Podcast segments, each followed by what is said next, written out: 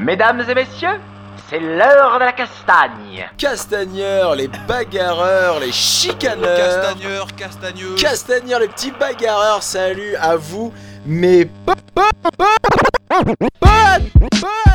Castagneurs, castagneuses, bonjour, bienvenue à tous. Vous êtes sur Castagne FM.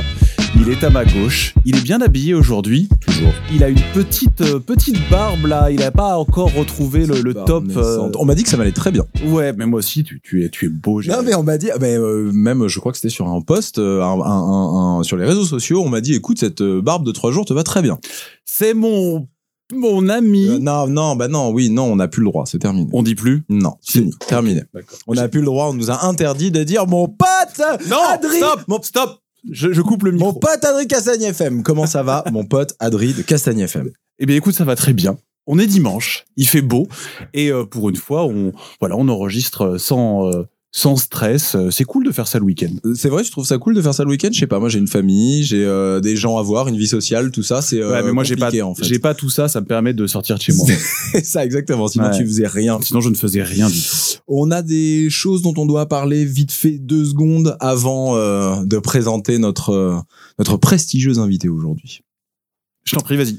Écoute, euh, oui, j'aurais voulu parler deux secondes. Il y a les Europes qui approchent. Vous connaissez tous maintenant, on en entend beaucoup parler sur les réseaux sociaux. Ça s'appelle l'univers JJB. L'univers JJB. Euh, alors c'est Lulu, Le fameux. le fameux Lulu Andreucci qui est derrière, qui est derrière ça, qui est photographe donc pour pour JITS à la base, mais qui le fait aussi maintenant pour lui. Ça s'appelle l'univers JJB et il euh, vous propose bah, donc de prendre des photos de vous. Euh, il propose des, des packages lors des, lors des compétitions. Vous le contactez, vous lui donnez vos horaires, vos tapis, tout ça. Voilà, il en prend en note.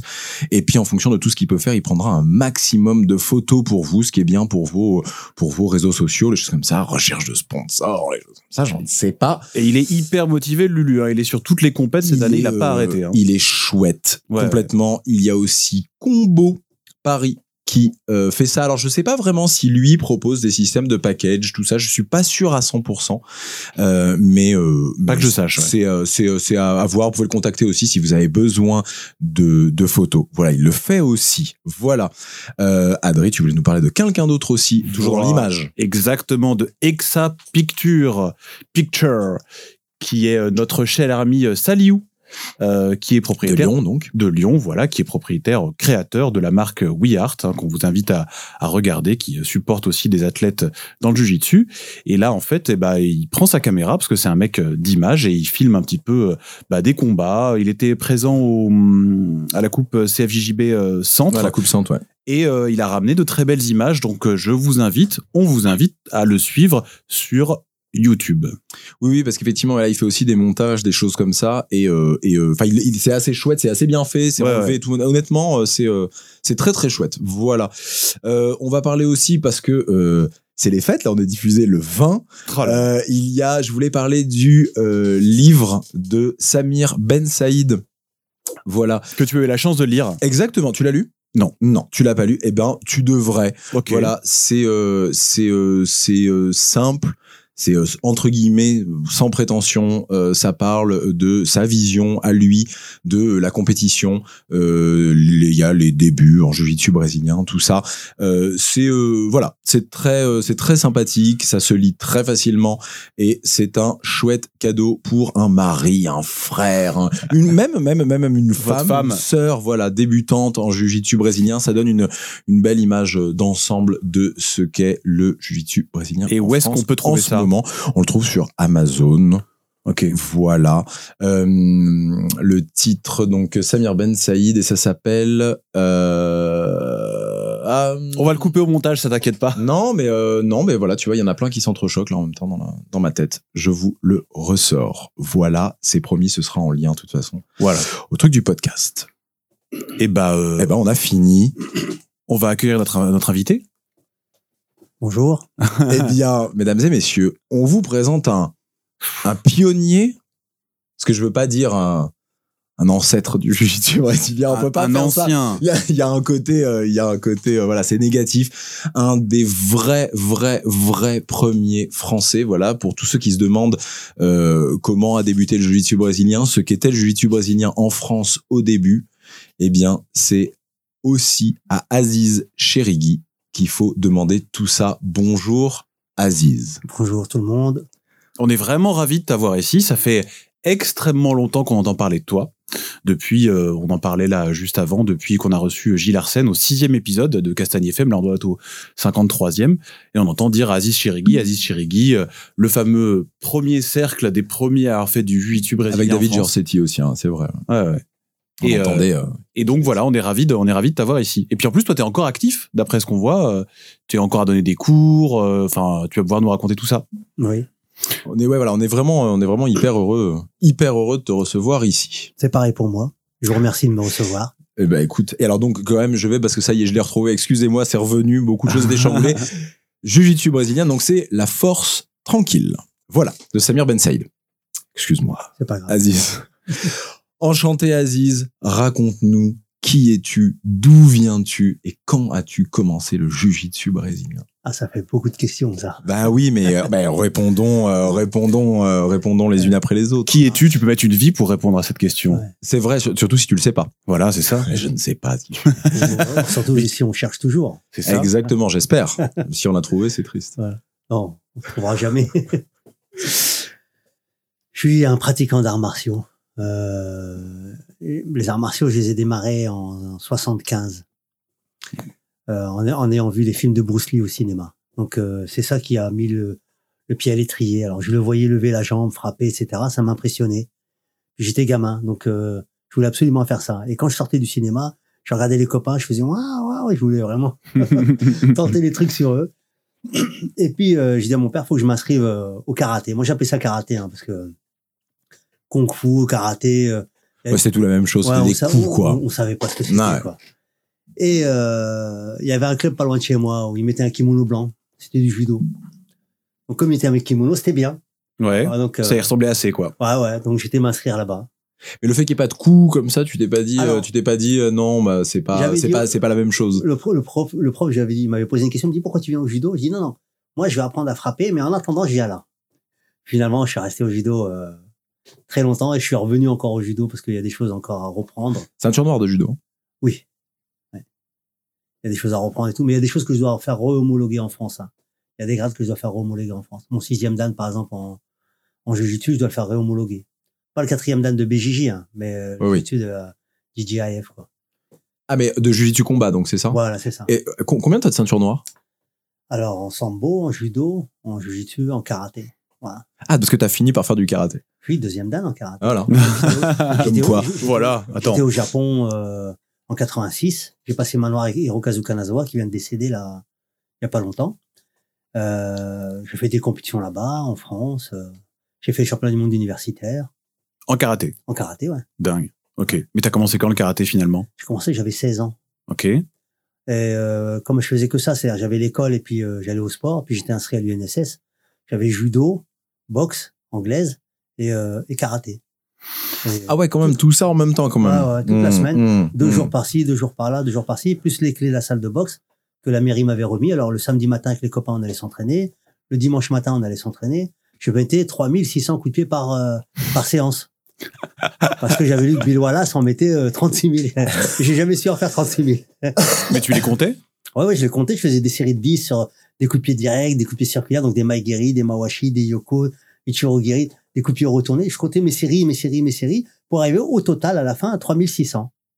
Pourquoi 3600? Parce que c'est, c'est un, Ah, ça tombait comme ça avec les séries de 10, ça tombait comme ça quoi. Ah voilà d'accord ok il Ouais. y a, y a pas y a pas de parce que donc bah on parlait tout à l'heure du livre de de, de Samir Ben Saïd il y a la théorie des 10 000 heures et j'ai trouvé ça assez intéressant je me suis dit peut-être qu'il y avait la même chose en fait avec le nombre le nombre de coups de pied en fait Mhm. c'est à dire que on devient professionnel dans ce qu'on fait on devient un vrai professionnel dans ce qu'on fait à partir de 10 000 heures voilà scientifiquement il y a une espèce de voilà une étude qui a été faite on connaît son sujet par cœur en fait au bout de 10 000 heures de pratique Oui, ben je, et dans l'idée je euh, rejoins ça, il n'y a pas de problème.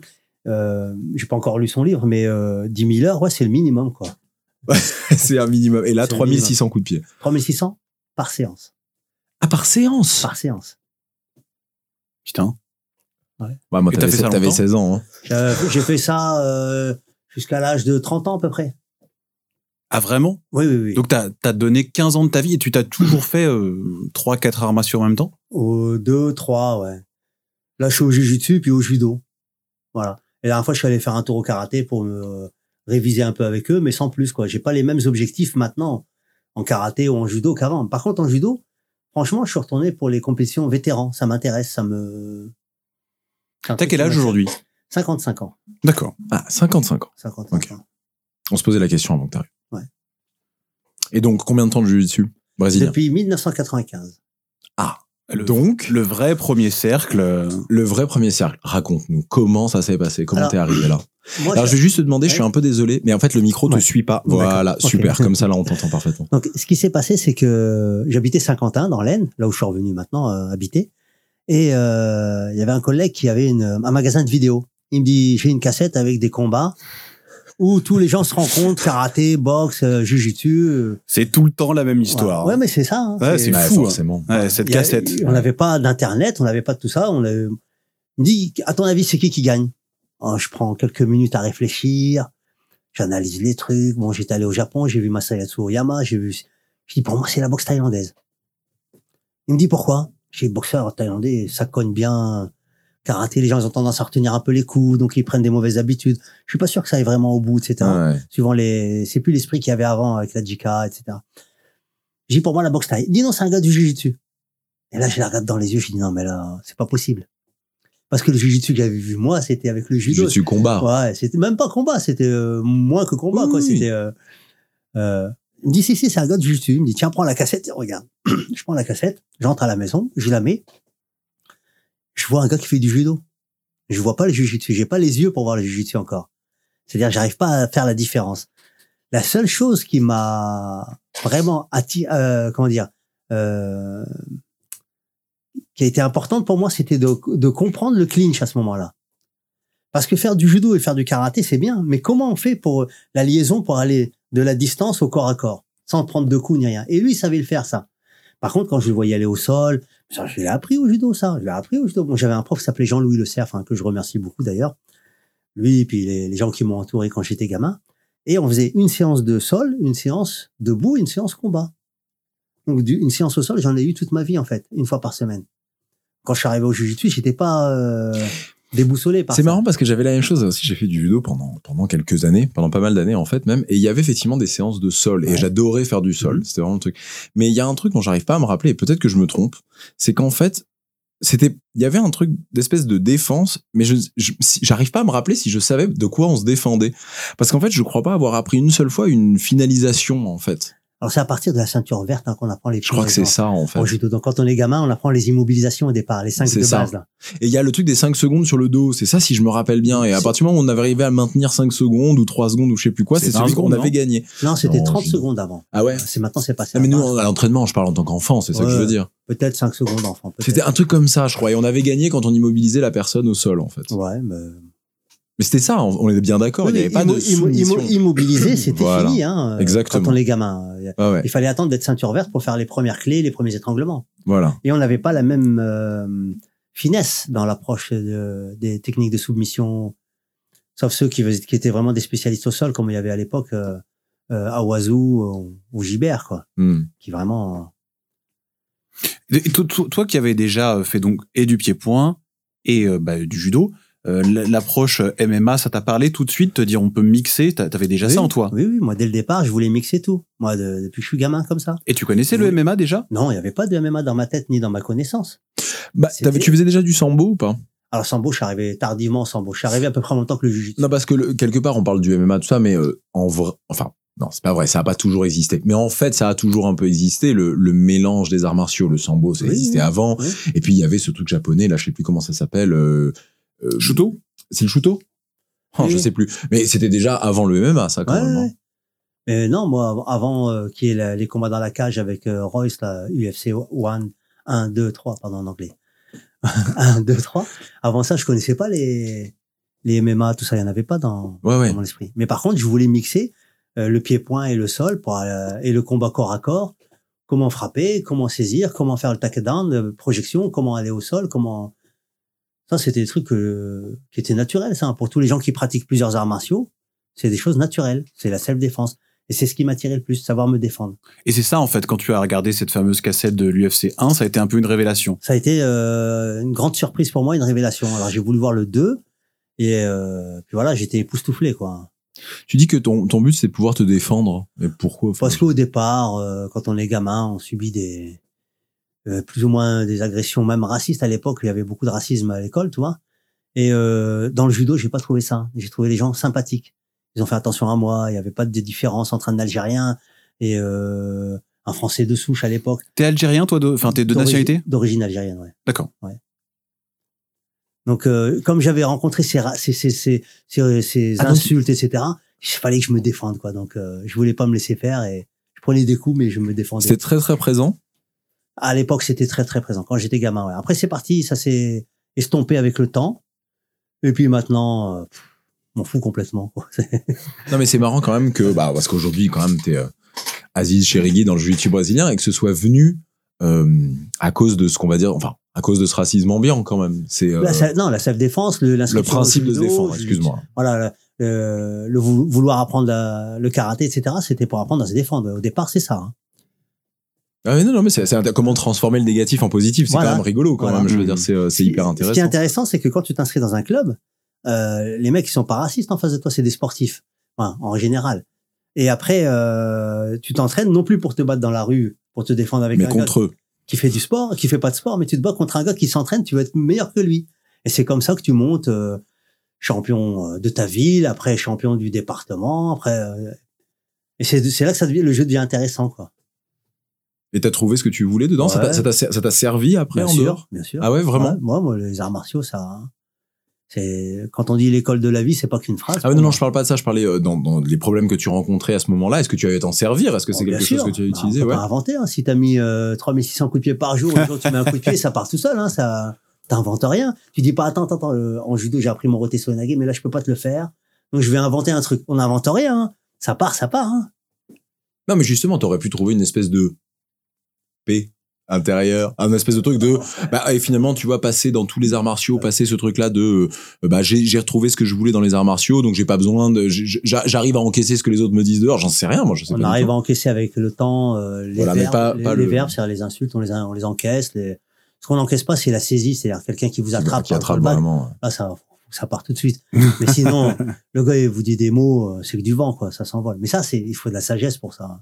Ah, il faut un Quand- peu de temps, ouais. Quand on a 15 ans, on n'a pas le cœur assez grand pour comprendre tout ça. C'est arrivé quand ça? De quoi? Cette ouverture là, alors ce, cette Euh, grande C'est ce- arrivé au fur et à mesure, on s'en rend pas compte, c'est du goutte à goutte. hein. Ouais. Ouais. C'est quand le vase déborde qu'on s'en rend compte que, ah bah tiens. Ça y est, je vais mieux maintenant. Finalement, je réagis ouais. moins, je réagis Ouais, moins, ouais, moins durement. Complètement, ouais. Bon, et alors comment arriver au jiu-jitsu brésilien? Donc il y avait euh, un magazine qui s'appelait Karaté Bushido euh, à l'époque que je lisais régulièrement parce que euh, on rebelote hein, pas d'internet pas rien donc c'est les magazines et là on annonce un stage avec Rickson Gracie le 19 novembre 95.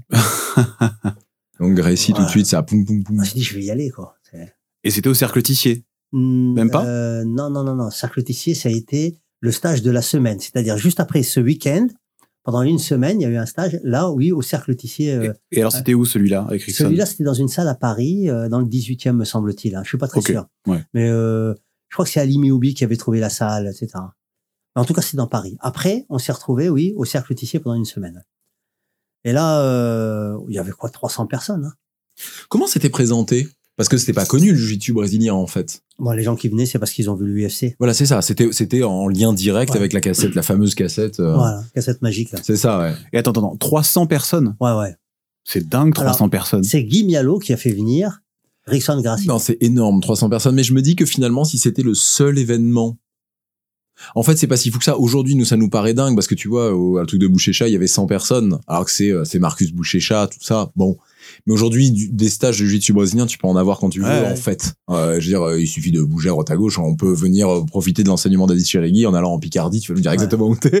Je veux dire, il y a pas de, euh, mais là, lui, à l'époque, t'avais pas le choix. Donc euh, Ouais. même un pratiquant de karaté, c'était un karaté bushido, même un Ouais. pratiquant de karaté, bah, il- qui, qui, qui, qui, exactement comme a dit Chirigui, se dit, eh ben moi je veux euh, allier le, le, le pied-point au sol, eh ben euh, et qui avait forcément vu la cassette, parce que tous les pratiquants de sport de combat à ce moment-là avaient vu la cassette, on l'entend, on le sait maintenant. Bah c'était le seul moment. Donc en fait 300 personnes, en vrai c'est pas si fou que ça, en fait. Et euh, Rickson, il a Ah, organisé des, énorme. stages, hein. des stages à Rio que pour ceinture noire où il y avait plus de 300 ceintures noires présentes. hein. En fait, ce qui me paraît dingue, c'est que le sport était inconnu, avait même pas vraiment Voilà, de nom, ça je suis d'accord. et effectivement. qu'on a et, et que et que quelque part euh, ça a rameuté autant de monde. Ouais. Ça, c'est assez Mais dingue. peut-être justement parce que c'était pas connu. Peut-être que les gens avaient besoin de se rendre compte de ce que de ce qui de ce qui se passait quoi. Et les gens Ouais. avaient besoin de comprendre ce que Ouais, c'était. c'est ce sûr. Ouais. C'était nouveau, c'était la technique Les gens, ultime. ils voulaient voir cette personne. Qu'est-ce qu'elle fait de différent de nous? Ouais. Euh, C'est C'est quoi fou, son quoi. sport quoi? Alors il y avait des il y avait des personnes qualifiées qui sont venues. hein. Des gens qui étaient très forts en judo, des gens. Il y avait même un gars du JGN là qui était euh, extrêmement fort en judo. En judo, il a, il a combattu avec Rickson à ce moment-là. Parce qu'après il prenait une vingtaine de personnes, tu sais. Non, Si. non, bah faut Et il dire. leur cassait la gueule, quoi. non, non, non, vas-y, bah, dis-nous. bah, il prenait une vingtaine de personnes à la fin de la séance. euh, toi, toi, toi, toi. Les mecs, ils font la queue, puis il prend le premier, deuxième, troisième, quatrième, voilà. Puis il te dit, toi, je te fais un étranglement en te prenant par le dos. Toi, je te fais une clé de bras. Toi, je te fais ça. Et, euh, il, Et il fera, le faisait. il fera ce qu'il a décidé de faire, ce qu'il a dit de faire avant. Il l'a fait sur les 20. Oui. Et après, moi, comme j'étais poids léger, il m'a mis Royler. Parce qu'il y avait Royler. Il y avait Roller qui était là. Royler, il était là. Il y avait Rickson, il y avait son épouse à l'époque, Kim, son ex-épouse, puisqu'il est, Avec qui il a eu Krone, c'est ça? Voilà, Mhm. c'est ça. Oh, t'étais fort, ouais. Ouais, bah, je connais un peu le. le, le, le- Putain, je, bah, je bravo, ouais, bravo. Et, alors, et, et- et donc, alors, toi, donc- qu'est- qu'est-ce que tu t'es dit quand tu as vu ça Ce Ah gars ben, qui prenait les 20 personnes d'affilée? Moi, j'ai dit, il faut qu'il combatte avec moi. C'est dans ma tête, euh, j'étais naïf. Euh, je dis, il y en a un, il va le battre et puis je vais me taper la honte. Je l'aurais pas battu moi, quoi. C'est. Mais Ah, tu, tu doutais de rien quand même. Non, je dis- Ah, c'était assez. euh, je rigole tout seul, mais je vous dis la vérité parce que comme ça, on rigole tous. C'est que, c'est que j'étais à l'ouest, quoi, carrément. à Ah l'ouest, carrément, Bah. ouais, carrément à l'ouest. Et du coup, euh, je m'en suis rendu compte, c'est au cercle Tissier quand il était là pendant la semaine. J'ai fait un peu valer tout avec lui, ça, on se mettait dehors. Je dis, mais il me dit, vas-y, fais ce que tu as envie de faire. Donc, bagarre, pied, Ouais. coup de poing, coup de Mais- pied. Valait tout d'eau. sport, quoi. Ouais, ouais, non, bien sûr, mais viril Et- un peu quand ouais. même. Et je lui dis, écoute, moi, mes coups de pied, si je te mets un coup de pied, tu sais, je, vais- je vais te toucher. Parce que j'en ai fait 3600 Non, par mais séance. Parce que aussi, j'étais classé parmi, j'avais été euh, 20 Ouais, ça heures de France marrer, en full contact. Mhm. Ok, quand même. les- parmi les jambes les plus rapides de France. Je dis, moi, je, je te mets juste une pichenette, c'est bon.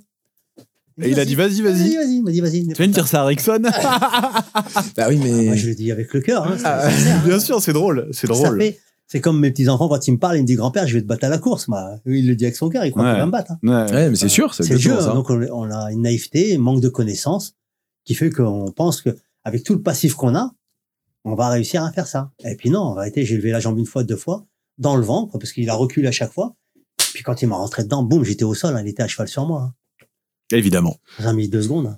Bah oui. On- Enfin, on, sait- on sait tous maintenant. hein, Ouais, ça. Ouais. Mais il le fera encore aujourd'hui. hein. Ouais, mais t'étais, t'étais, ah ouais, vraiment.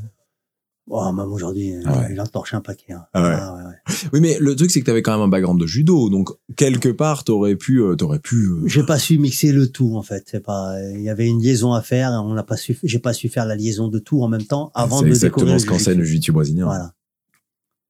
Et donc une semaine chez Tissier. Après la semaine chez Tissier, bon, c'était très intéressant parce que là, euh, on a revo- on a, on a découvert les bases du jiu-jitsu. Et pendant une semaine, les mouvements qu'on a fait à chaque fois, moi, je les ai répétés euh, jusqu'au prochain stage. Sauf que avant le prochain stage, donc ça, c'était en janvier, il y a eu février, euh, pardon, c'était en, en novembre, donc novembre 95.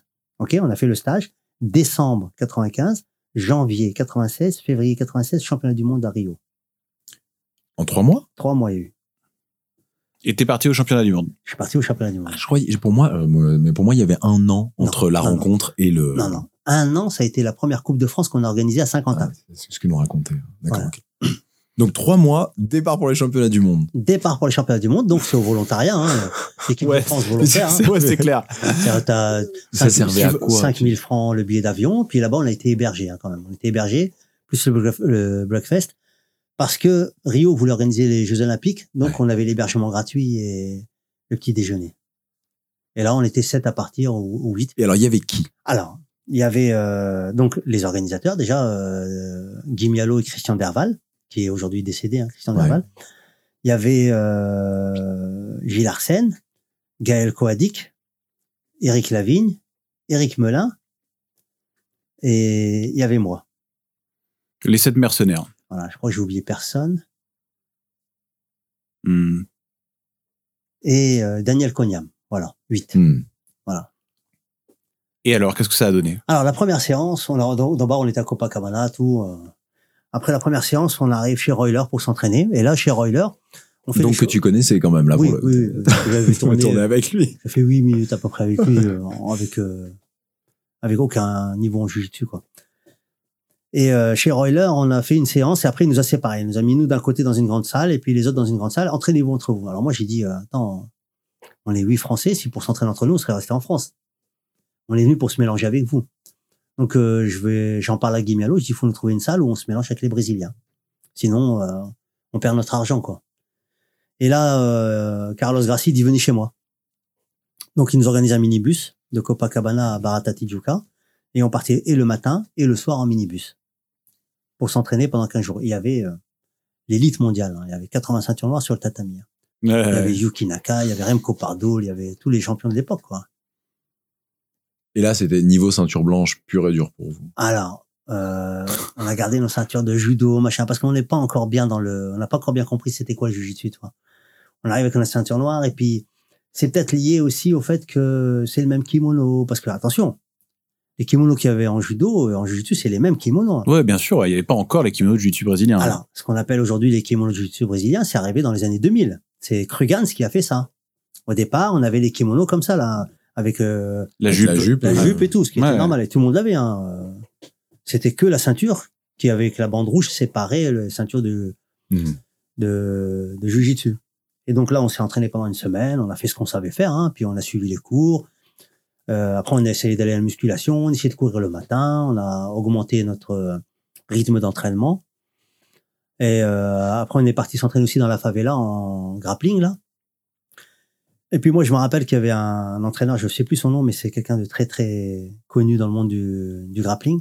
Il y avait des légionnaires chez lui, etc. Il y en avait deux qui parlaient français. Il me dit, comme eux, ils aimaient pas trop le jiu-jitsu, il me dit, je vais t'apprendre euh, ce qu'il faut faire, ce qu'il ne faut pas faire, pardon, pour euh, pour ne pas perdre. Mais je peux pas te montrer ce qu'il faut faire pour gagner parce qu'il est trop tard. Je dis d'accord. Je, je vous assure hein, que les bases qu'ils m'ont données là pendant 15 jours à m'entraîner avec eux toutes les après-midi là au grappling, j'ai respecté, j'ai vraiment, j'ai suivi à la lettre ce qu'il m'a dit pendant la compétition pour pas rentrer dans certaines positions qui étaient euh, difficiles. Par exemple, ne pas mettre la main au-dessus du nombril, euh, au-dessus du plexus solaire quand on est dans la garde, ou Mhm. des, des, des trucs simples, hein, mais vraiment. Et ça, ça m'a sauvé, ça m'a emmené jusque Jusqu'à aujourd'hui. jusqu'à la demi-finale, puis jusqu'à aujourd'hui, et puis je le mets encore en application. Hein.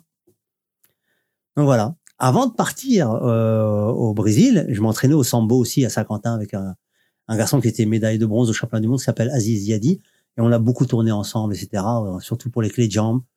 Mais j'ai pas pu en placer une seule de clé de jambes. Donc euh, voilà. Par contre, je suis tombé en combat contre Kit Peligro, et on le voit sur les vidéos là sur internet. Ah, ces championnats du monde là? Ah, ces championnats du monde là. En ceinture marron, j'ai combattu. un. Ah, ok. Mais et alors, combien de tours t'as passé? Comment ça s'est passé? Alors j'ai fait euh, un, deux, trois combats, c'est tout. Ah, Donc t'as passé trois, trois tours quand Oh, même j'ai perdu après. Enfin, deux J'ai tours, perdu bah. au point, J'ai perdu au point. J'ai perdu euh, 4-2.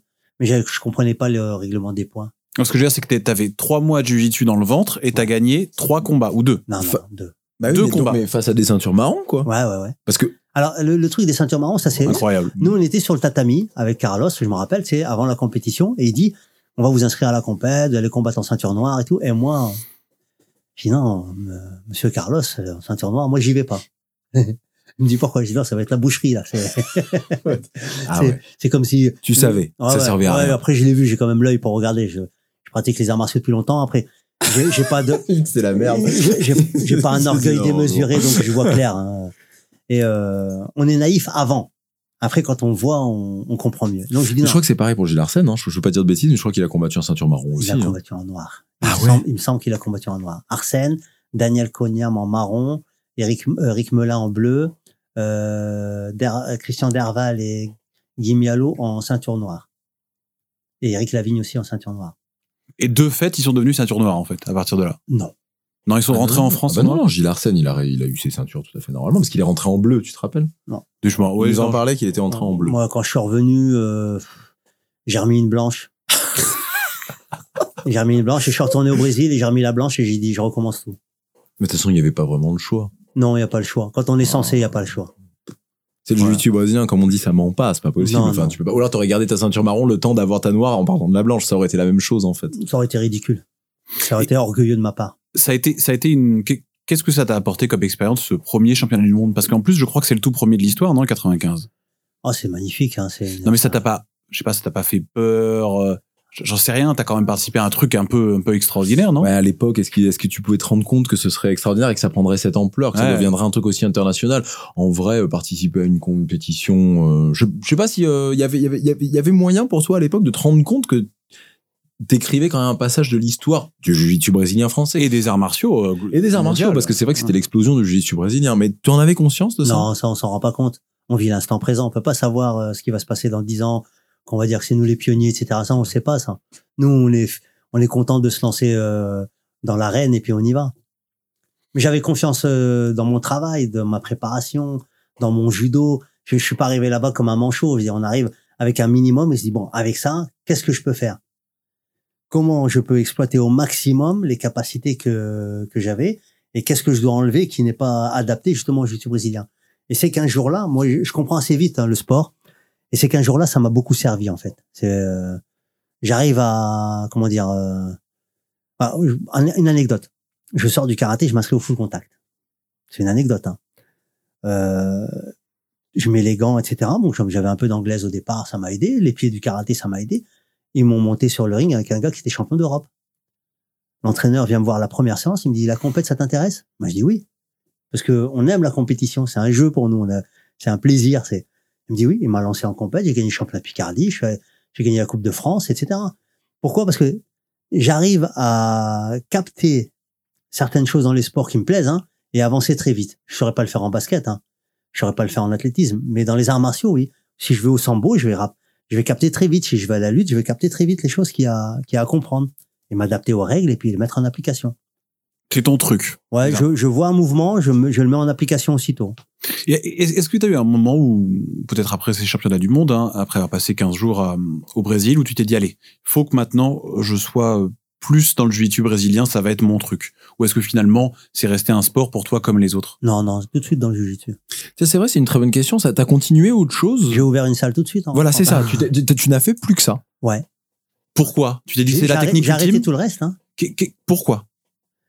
Parce que pour moi, c'était le sport le plus efficace en self-défense dans tous les arts martiaux que j'ai pu pratiquer. Ok, simple, Voilà. Hmm, très Donc, clair. Cette partie self-défense, d'abord, je la défends toujours, hein, euh, quand même. Elio, il a sorti un livre avec 80 techniques de self-défense. C'est ce qu'on apprenait dans le Gracie Jiu-Jitsu au départ. Le, ce qu'on a du mal à se poser comme question, c'est, OK, aujourd'hui, tu fais Jujigatame ou tu fais un étranglement. Mais ça vient d'où, ça? Le mec, il s'est levé le matin en disant, cette nuit, j'ai rêvé que j'allais faire un étranglement. Voilà comment on fait. Non. Il a été confronté à une situation. Il a adapté cette situation pour la self-défense. Il a appris à se défendre. Et puis, euh, une fois qu'il a appris à se défendre, après, il fallait, par exemple, je veux m'entraîner avec toi, je peux pas te frapper, je peux pas faire ci, je peux pas. Donc, on va adapter notre self-défense pour pouvoir réviser les mouvements, les clés, les étranglements sans avoir à se faire mal. C'est comme ça que après le, le, le travail il s'est développé euh, en projection et on travaille au sol sans mettre les coups, ou très peu de coups, ou des petites baffes. Ou de- Mais au départ, c'est c'est toujours été lié à la self-défense. Hein. Tiens, c'est un truc que tu apportes, là, ça, on en, on en parle assez souvent avec euh, David Giorsetti, en fait, des, des vrais débuts du jiu-jitsu brésilien. Ouais. Il y a même quelques, quelques tournois maintenant qui existent, euh, qu'on appelle, c'est le grappling combat, c'est ça? Le, le début du jiu-jitsu brésilien, il y avait des, il y avait, alors pas des baffes, mais il y avait des coups, Des- des coups, des, Si, si, des baffes, c'est des Ouais, baffes, hein, je t'assure. ouvertes. Non, que c'est tout ouais. le corps, c'est ça, il nous disait David, je crois qu'on pouvait, il y avait tout le corps, hein, Ouais, c'est ouais, ça. ouais. Et c'est ça le début en fait du jiu-jitsu brésilien. Ça, il y a quand même pas grand monde qui le sait Ouais. au final, parce qu'aujourd'hui on risque pas grand chose. Je veux dire, une paume ouverte dans l'arcade, ça peut ouvrir quand même. Je veux dire, ça peut. Ouais. Et, et vous vous entraîniez comme ça? Alors, pas tout le temps, mais on avait des, des classes où on s'entraînait comme ça. Et euh, ce qui permet justement. C'était Fred Roca qui nous disait qu'il avait, peur d'aller en cours parce qu'il savait qu'en face il y avait des Samuel Monin, des Mathieu Fischer et tout ça qui le ça, modifie certaines positions. Quand on met un gars dans la Bah garde, ouais. les distances, elles changent. Alors, debout, il y a trois distances. D'accord? Il y a la distance éloignée, Mhm. la distance moyenne et la distance rapprochée. Red line, euh, non, euh, green line, red line, green line. C'est-à-dire, rouge, euh, vert, pardon, ouais. quand on est loin. Donc là, le gars, il peut frapper, je suis trop loin. Rouge, Distance- on est bon. Rouge, on est bon, ça, je suis à la distance de poing ou de pied. Et euh, corps Là, à safe. vraiment collé, là, on, euh, on est à distance verte. Au sol, c'est pareil, il y a deux distances dans la garde, par exemple. C'est où le gars, il est très éloigné, ou le gars, il est rapproché. Mais très éloigné, il faut que je prenne un bras, faut que je mette un genou sur la poitrine, il faut que je le pousse, et que l'autre bras, il puisse pas me frapper. Ou alors, je le colle complètement à moi. Et c'est les premières leçons qu'on a vues avec Rickson, c'était ça. La distance, c'est un concept euh, un peu avancé en vrai. Hein. La Mais- distance dans le jiu-jitsu. C'est pas un truc simple à, à concevoir. Ouais, alors au départ, il nous expliquait, euh, voilà, collez-le parce que ceci ou éloignez-vous parce que cela. Mais après, quand on fait du combat, jiu-jitsu sportif comme aujourd'hui, dans la garde, on s'en fiche que le gars il peut nous mettre une une droite ou qu'il peut nous mettre une euh, une baffe au visage. Donc on tient plus compte de cette distance. Ça faudrait peut-être pas l'oublier à mon avis. Je pense qu'il devrait y avoir des cours dans fait les tu- deux tu- sens. tu- C'est ce que j'allais dire. Tu en donnes, tu en donnerais, de ce que je sais que tu en donnes pas. Tu en donnerais des cours justement où il y a des coups. Oui, j'en donne toujours. Ah, tu en donnes des. Ouais. ah, faut qu'on vienne, faut qu'on vienne. Ah, ça, c'est assez- ça doit être assez rigolo, ça. quand Mon même. jiu-jitsu est complet. Même quand j'étais en Arabie Saoudite comme entraîneur national, ils avaient des séances de self-défense, des séances de, pour leur faire comprendre telle position, voici sa force dans telle situation.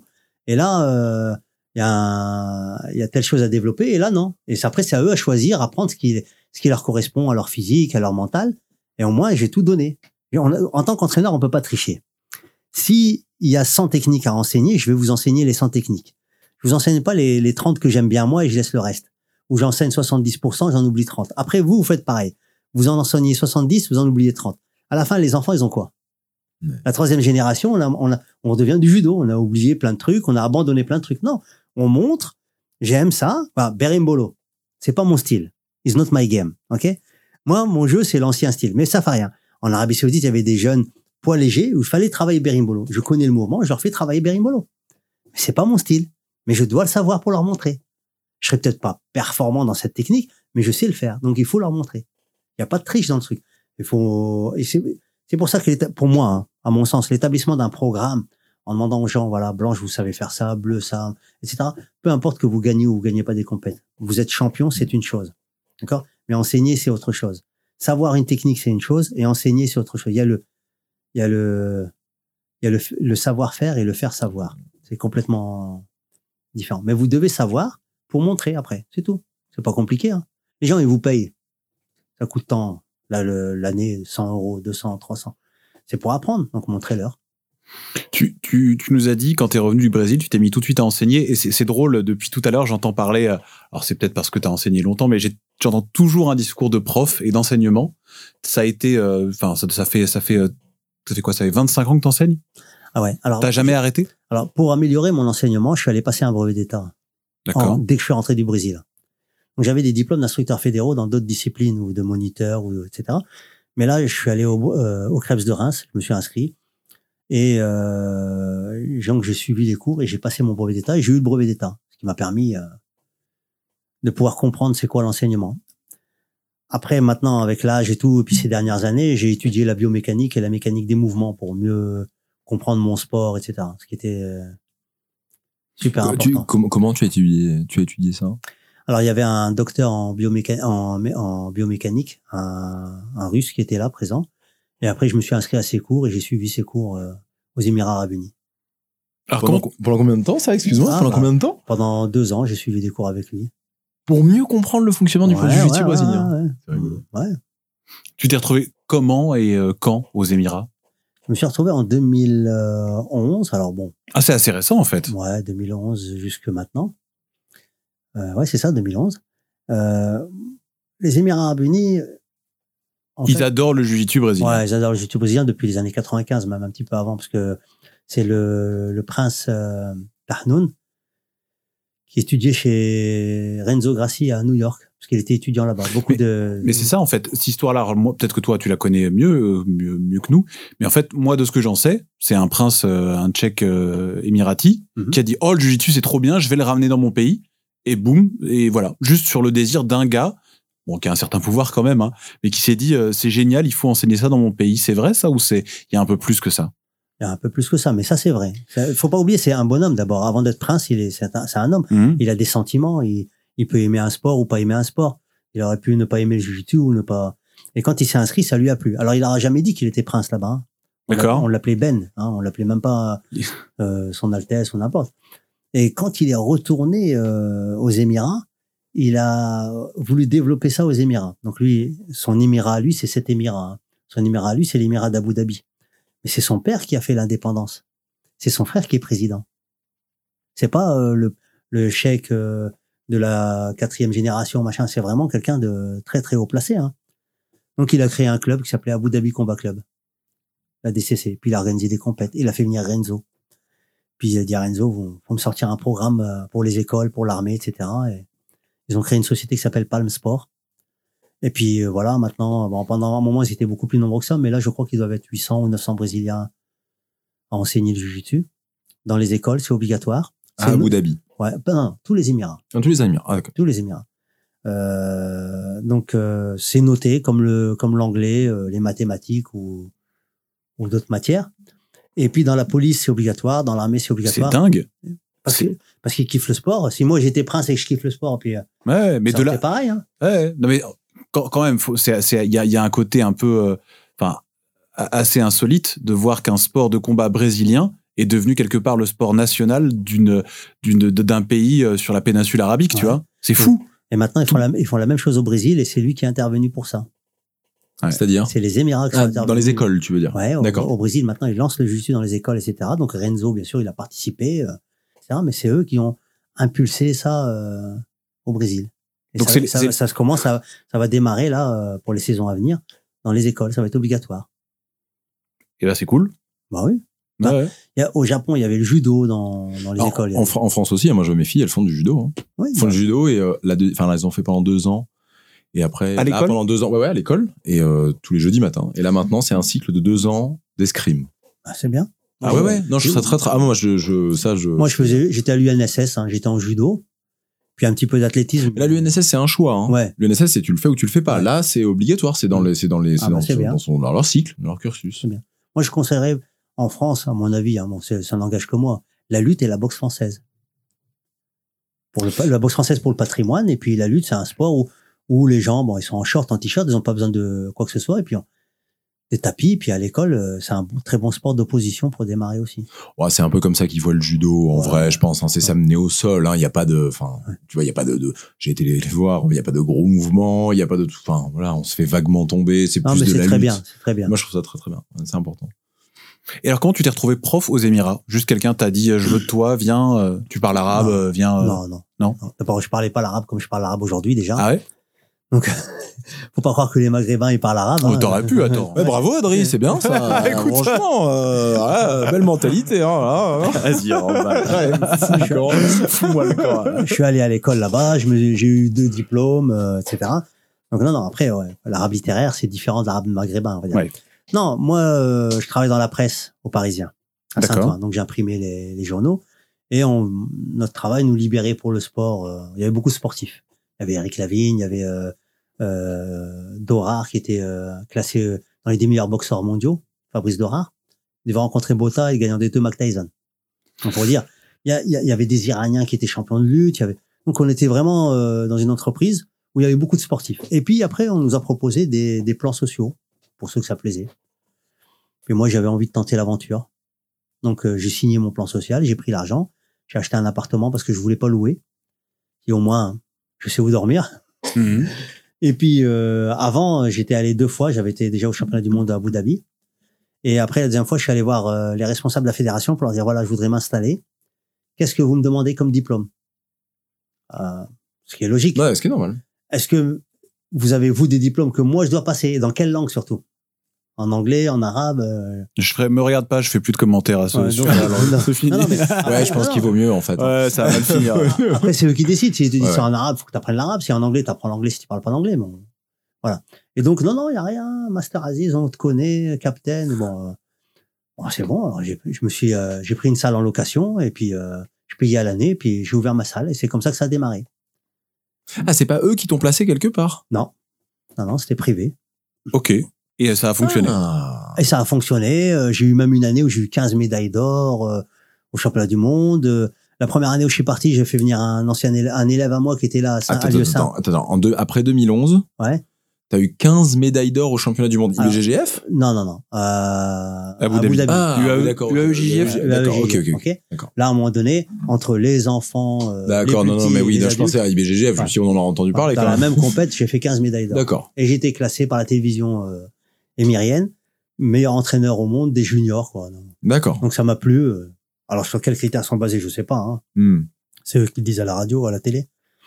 Et c'est comme ça que j'ai reçu des propositions par plusieurs autres pays. Et puis après, euh, comité olympique en Arabie Saoudite, je suis parti comme entraîneur. Là, eux, ils m'ont fait venir par contre. Entraîneur de l'équipe de judo, alors? Entraîneur de l'équipe euh, nationale. De, au départ, c'était la fédération saoudienne de judo, jujitsu, tout court. D'accord. c'est-à-dire discipline associée. C'est judo et jujitsu. Après, le prince, euh, ils ont décidé de, créer 30 nouvelles fédérations, dont fédération de MMA. Ils ont séparé le judo du jujitsu. Dans les sports de ballon, par exemple, le rugby et le football américain séparés. Dans les sports d'eau, séparé le water polo. Chaque, chaque, euh, même s'il y a que 1000 adhérents, ils ont fait des fédérations. Bon, c'est leur politique, hein. Et c'est comme ça qu'après moi de euh, fédération saoudienne de judo et jujitsu, je me suis retrouvé entraîneur national. Été muté comme entraîneur national à la fédération saoudienne de jujitsu. Et donc, tu as vécu en Arabie Saoudite J'ai aussi. vécu en Arabie Saoudite et j'intervenais avec le prof de judo pour les cours de Neoesa, pour l'équipe nationale de judo également. Pourquoi t'as arrêté tout ça, là? Euh, C'est grisant quand même, c'est génial d'être. Ben, dans un sport, on va dire aujourd'hui encore en pleine expansion. Dans un, là, t'étais là-bas dans un milieu où il y a les moyens de t'aider à le développer encore plus. T'étais au cœur du truc. Alors, euh, l'Arabie Saoudite, euh, il faut pas que les moyens financiers, il faut les moyens humains également. Il faut la, bonne mentalité. On, je prends l'exemple où il y a un responsable qui me dit j'ai un magistère en sport. Très bien. On arrive à une phase, on est à un mois et demi de la compétition et je lui demande qu'est-ce qu'on fait là? On est dans le physique, on est dans le physiologique, on travaille en analactique, on fait quoi là? Il me dit je sais pas. Ils veulent imposer des choses. Je voudrais que tu prennes cet athlète-là. Ah, On a fait des tests avant. Il a pas, il a pas réussi ses tests. Il y avait Mais les- cinq critères. Ok, vas-y. ouais. D'accord, il a pas réussi ses tests. Pourquoi je vais prendre cet athlète? Mais il manquait de cardio, il manquait de force. euh. Il manquait de technique et ceinture blanche, il faut l'emmener aux Jeux asiatiques. Je dis, on peut pas l'emmener aux Jeux asiatiques. Hein. Faut au moins, on dirait, d'accord, vous êtes, les- l'Arabie Saoudite n'a pas un très grand niveau, mais il faut emmener au moins des ceintures bleues. D'accord? Je les ai emmenés de la 27e place aux Jeux asiatiques à- à- au championnat d'Asie, de la 27e place à la 7e place. On était passé devant les Émirats. Maintenant, je suis reparti. Ils sont redescendus à la 27e place. Ils ont pas essayé de te retenir? Ils ont négocié un petit peu, mais si c'est pour se trouver dans une prison dorée, il y a des choses qui vont pas toujours très bien. Pourquoi? Donc, Ça veut euh, dire quoi, ça hein? Ça veut dire que, par exemple, bon, on avait le championnat du monde à Malmo. C'est un exemple. hein. Euh, je vais vous donner plusieurs exemples et si je donne tous les exemples, on s'arrête plus. hein. Euh, On a le temps, hein. C'est vrai, au final, bon. Bon, j'organise tout, j'envoie le courrier à la FFJDA, je euh, demande pour qu'on s'entraîne avec euh, l'équipe de France à l'INSEP, je demande les autorisations, j'appelle en France, j'appelle euh, les entraîneurs nationaux, je, je prépare tout mon programme Pour les Saoudiens. pour les Saoudiens. Débrouille-nous un visa, etc. Je demande à la Fédération française une lettre de convocation officielle pour faire les visas pour les Saoudiens. C'est pas mon rôle, hein, c'est le rôle du secrétaire. Hmm. Donc, je, les, dé- je leur débrouille tout ça. Tout est programmé, machin. Le, tout est affiché au tableau. Je leur donne les feuilles. Voilà, on arrive tel jour. On fait ça, on fait ça, on fait ça, on fait ça. On s'entraîne avec euh, Michael Esco, etc. Tout est programmé. Très bien. Le jour où on prend l'avion, j'arrive à l'aéroport. La douane elle me dit tu passes pas? Je dis pourquoi je passe pas? Là-bas, là-bas. hein, là-bas, là-bas, je sors pas. Je ne sors pas du pays. Pourquoi? Il faut un document qui s'appelle Exit Reentry. En arabe, on appelle ça. C'est connu, ça, hein. C'est-à-dire sortie, re-entrée. Mais t'es encore, t'es français. Mais tu peux être. Non mais, non, mais je veux, mais alors, mais je sais, je veux juste que tout le monde, le- Ouais. qu'on comprenne bien. C'est, t'es français. Oui, je suis français. On te dit non, tu ne sors pas d'un pays qui n'est pas le tien. Mm, Tu sors pas, non Si Mhm. tu n'as, étant donné que tu es salarié ici, Il faut que ton employé dise oui. il faut que ton employé remplisse un document qui dise oui. Parce que si tu dois de l'argent, si tu dois un PV, si tu dois machin, au moins tu te sauves pas avec euh, des dettes. Donc voilà, c'est ça. C'est ça la prison dorée. Oui, tu roules en Harley, oui, tu roules euh, avec des belles voitures, oui, tu as un beau logement, etc. Mais tu peux pas sortir. Et après, pour faire venir ta famille, il faut que quand toi tu as rempli ton document, ton sponsor, c'est la fédération ou ton employeur, il approuve ce document. C'est ma femme, c'est pas la sienne. C'est mes enfants, c'est pas les siens. Oui, jusqu'à preuve du contraire, ouais. Donc, je vois pas pourquoi lui il intervient. Tu as le droit d'avoir une visite familiale. Donc ça, ça, ça a compliqué ta vie de tous les jours d'être là-bas? Ça a compliqué euh, une partie de ma vie, ouais, pas, pas Juste Ça a voilà, compliqué une partie de la vie, hein, pas, pas toute la vie. euh, Bah, enfin, c'est déjà quand même énorme quand même de se dire qu'on voit plus difficilement sa famille. T'es quand même loin, c'est pas à côté. Alors, ce qui était intéressant, c'est qu'au début, j'avais un, un visa euh, multiple, c'est-à-dire je, je travaillais là-bas, mais je pouvais pas ouvrir de compte en banque. Mais par contre, tous les week-ends, je pouvais sortir. Il faut avoir une ECAMA, c'est-à-dire une carte de résidence, pour pouvoir ouvrir un compte en banque, etc. Après, comme j'avais peur qu'on me gèle mon argent, comme ils l'ont fait pour un Britannique et tout, euh, j'ai envoyé mon contrat de travail à ma banque, en fait, et puis j'ai signalé Donc- mon salaire. Donc tous les payé mois- en France en fait. Ouais, voilà. tous, tous les mois, je transférais mon salaire ici. J'ai dit voilà, il arrive une bricole, euh, je me retrouve pas euh, encore à me plaindre et puis à pas s'en sortir quoi. Et ça ils t'ont laissé faire. Ça y a pas eu de souci. non, de- ça y a de- pas eu de souci. Tous les mois, tous les mois, j'ai pu sortir. euh, voilà. De toute façon, on peut sortir même 10 000 dollars en euh, à la douane sans avoir à faire de déclaration. Donc, il suffit de remplir un document. Et donc c'est pour ça que tu t'es dit non là ça y est c'est. non, après j'étais arrivé au bout. J'en avais, j'étais saturé. On m'a proposé d'autres euh, d'autres trucs pour l'armée, etc. Mais j'ai préféré faire un break, revenir un peu, euh, retrouver mes enfants, mes petits enfants, etc. Après, on verra dans un an. Là, on m'a Ah, rappelé. c'est pas, la- sorti- c'est pas sorti de ta tête on m'a alors. rappelé pour l'année prochaine. On me demande de partir dans un autre endroit, etc. Je dis, Euh, je attends, prends le temps de. de réfléchir. Bah, J'imagine bien qu'entre le salaire que tu dois te faire là euh, en tant qu'instructeur et le salaire de là-bas, quand même, il y a un petit moment où ça fait réfléchir. Ça fait- Alors, il faut pas oublier non plus quand on travaille là-bas, on cotise pas. Donc, il vaut mieux, euh, à la limite, euh, trouver une solution, se déclarer auto-entrepreneur ici et déclarer son argent ici pour pouvoir cotiser pour sa retraite. Sinon, euh, il y a des gens. euh, Oui, mais même le salaire n'est pas le même, quoi. Évidemment. oui. Et après, quand il y a plus de retraite, comment on fait? Ah, ça, c'est encore autre chose. Ah non mais c'est sûr qu'il faut faire les choses intelligemment. J'imagine. Voilà. Après j'en sais rien mais j'imagine quand même que tu gagnais vraiment bien ta vie là-bas surtout en travaillant dans ce milieu-là qui est très important pour eux. C'est ce que tu disais. On gagne moins que le football, hein, faut pas. Oui. Non, mais évidemment. Mais ça permet quand même, j'imagine, ça permet quand même de mettre de côté, euh, entre guillemets, j'ai fait embaucher beaucoup de monde aussi hein, là-bas, hein. des gens d'ici. Hein. Ah ouais? Ah bah, j'avais mis des annonces, euh, il fallait tel type de personne ou tel niveau, tel machin, l'anglais obligatoire. J'ai embauché des gens là-bas. Sont. Alors aux Émirats, ils sont payés 3000 euros par mois, hein, les entraîneurs, tout simple. hein. Bon, ce qui est pas la folie, folie, hein, au final. Et puis ils ont le logement. euh, Ah, ils ont le logement. Voilà, ouais. Il y a Bon. pas de logement à payer. Ils ont euh, l'école de payer pour les enfants à 80%, etc. Parce qu'il y a rien de gratuit. Hein. Oui, oui. C'est cher la vie là-bas? Non, euh, si on a le logement, c'est pas cher la vie. On peut manger au restaurant tous les jours, c'est pas. Ah ouais. Oui, parce que il y a 80% de la population, euh, elle est étrangère et gagne 300 dollars par mois à construire les immeubles, hein, les Pakistanais. Donc si les restaurants, les nourritures n'est pas Ah. Ils auront personne. à leur salaire, ils auront personne. Voilà. Donc il y a les logements, voilà. voilà. Il Ouais, suffit d'avoir le logement. De C'est une façon- vie spéciale quand même. De hein. toute façon, quand on part là-bas, on a le salaire, on a le logement et L'école des enfants. l'école des enfants et après l'assurance, un billet d'avion aller-retour par an euh, pour les vacances, pour entrer dans ton pays où tu as ton passeport, tu donnes ton passeport français. Et euh, comme- quoi d'autre Tu peux avoir la voiture, tu peux négocier des trucs euh, en plus quoi. Et là, actuellement, t'es où? T'es vers Saint-Quentin, c'est ça? Ouais, sur Saint-Quentin, ouais. Et là, t'as ton club que donc t'as réouvert ou? Non, on m'a demandé de venir parce que j'étais dans l'aube et tout. On m'a dit viens à Saint-Quentin, il y a des gens qui demandent et tout. Donc j'ai revendu ma maison, j'en ai racheté une là-bas. Je me suis retrouvé à Saint-Quentin. Finalement, c'est pas tout à fait ce qu'on m'avait dit au départ, donc il y a un petit peu de galère. Pourquoi? Bah là, euh, il y a des gens qui tiennent pas vraiment leurs promesses. bah, euh, on va t'aider pour ci, on va faire ça, on va faire ci, mais bon, t'es tout seul à bouger. C'est une salle perso que tu as? Alors c'est une salle de lutte. Euh, Voilà, c'est une salle municipale. euh, voilà, c'est une salle municipale. ouais. Ok. Et donc là, ça fait un, ça ton club à le club à quoi? À 8 mois, 6 mois? Le club a démarré en septembre. Ouais. C'est ça, ça se passe bien?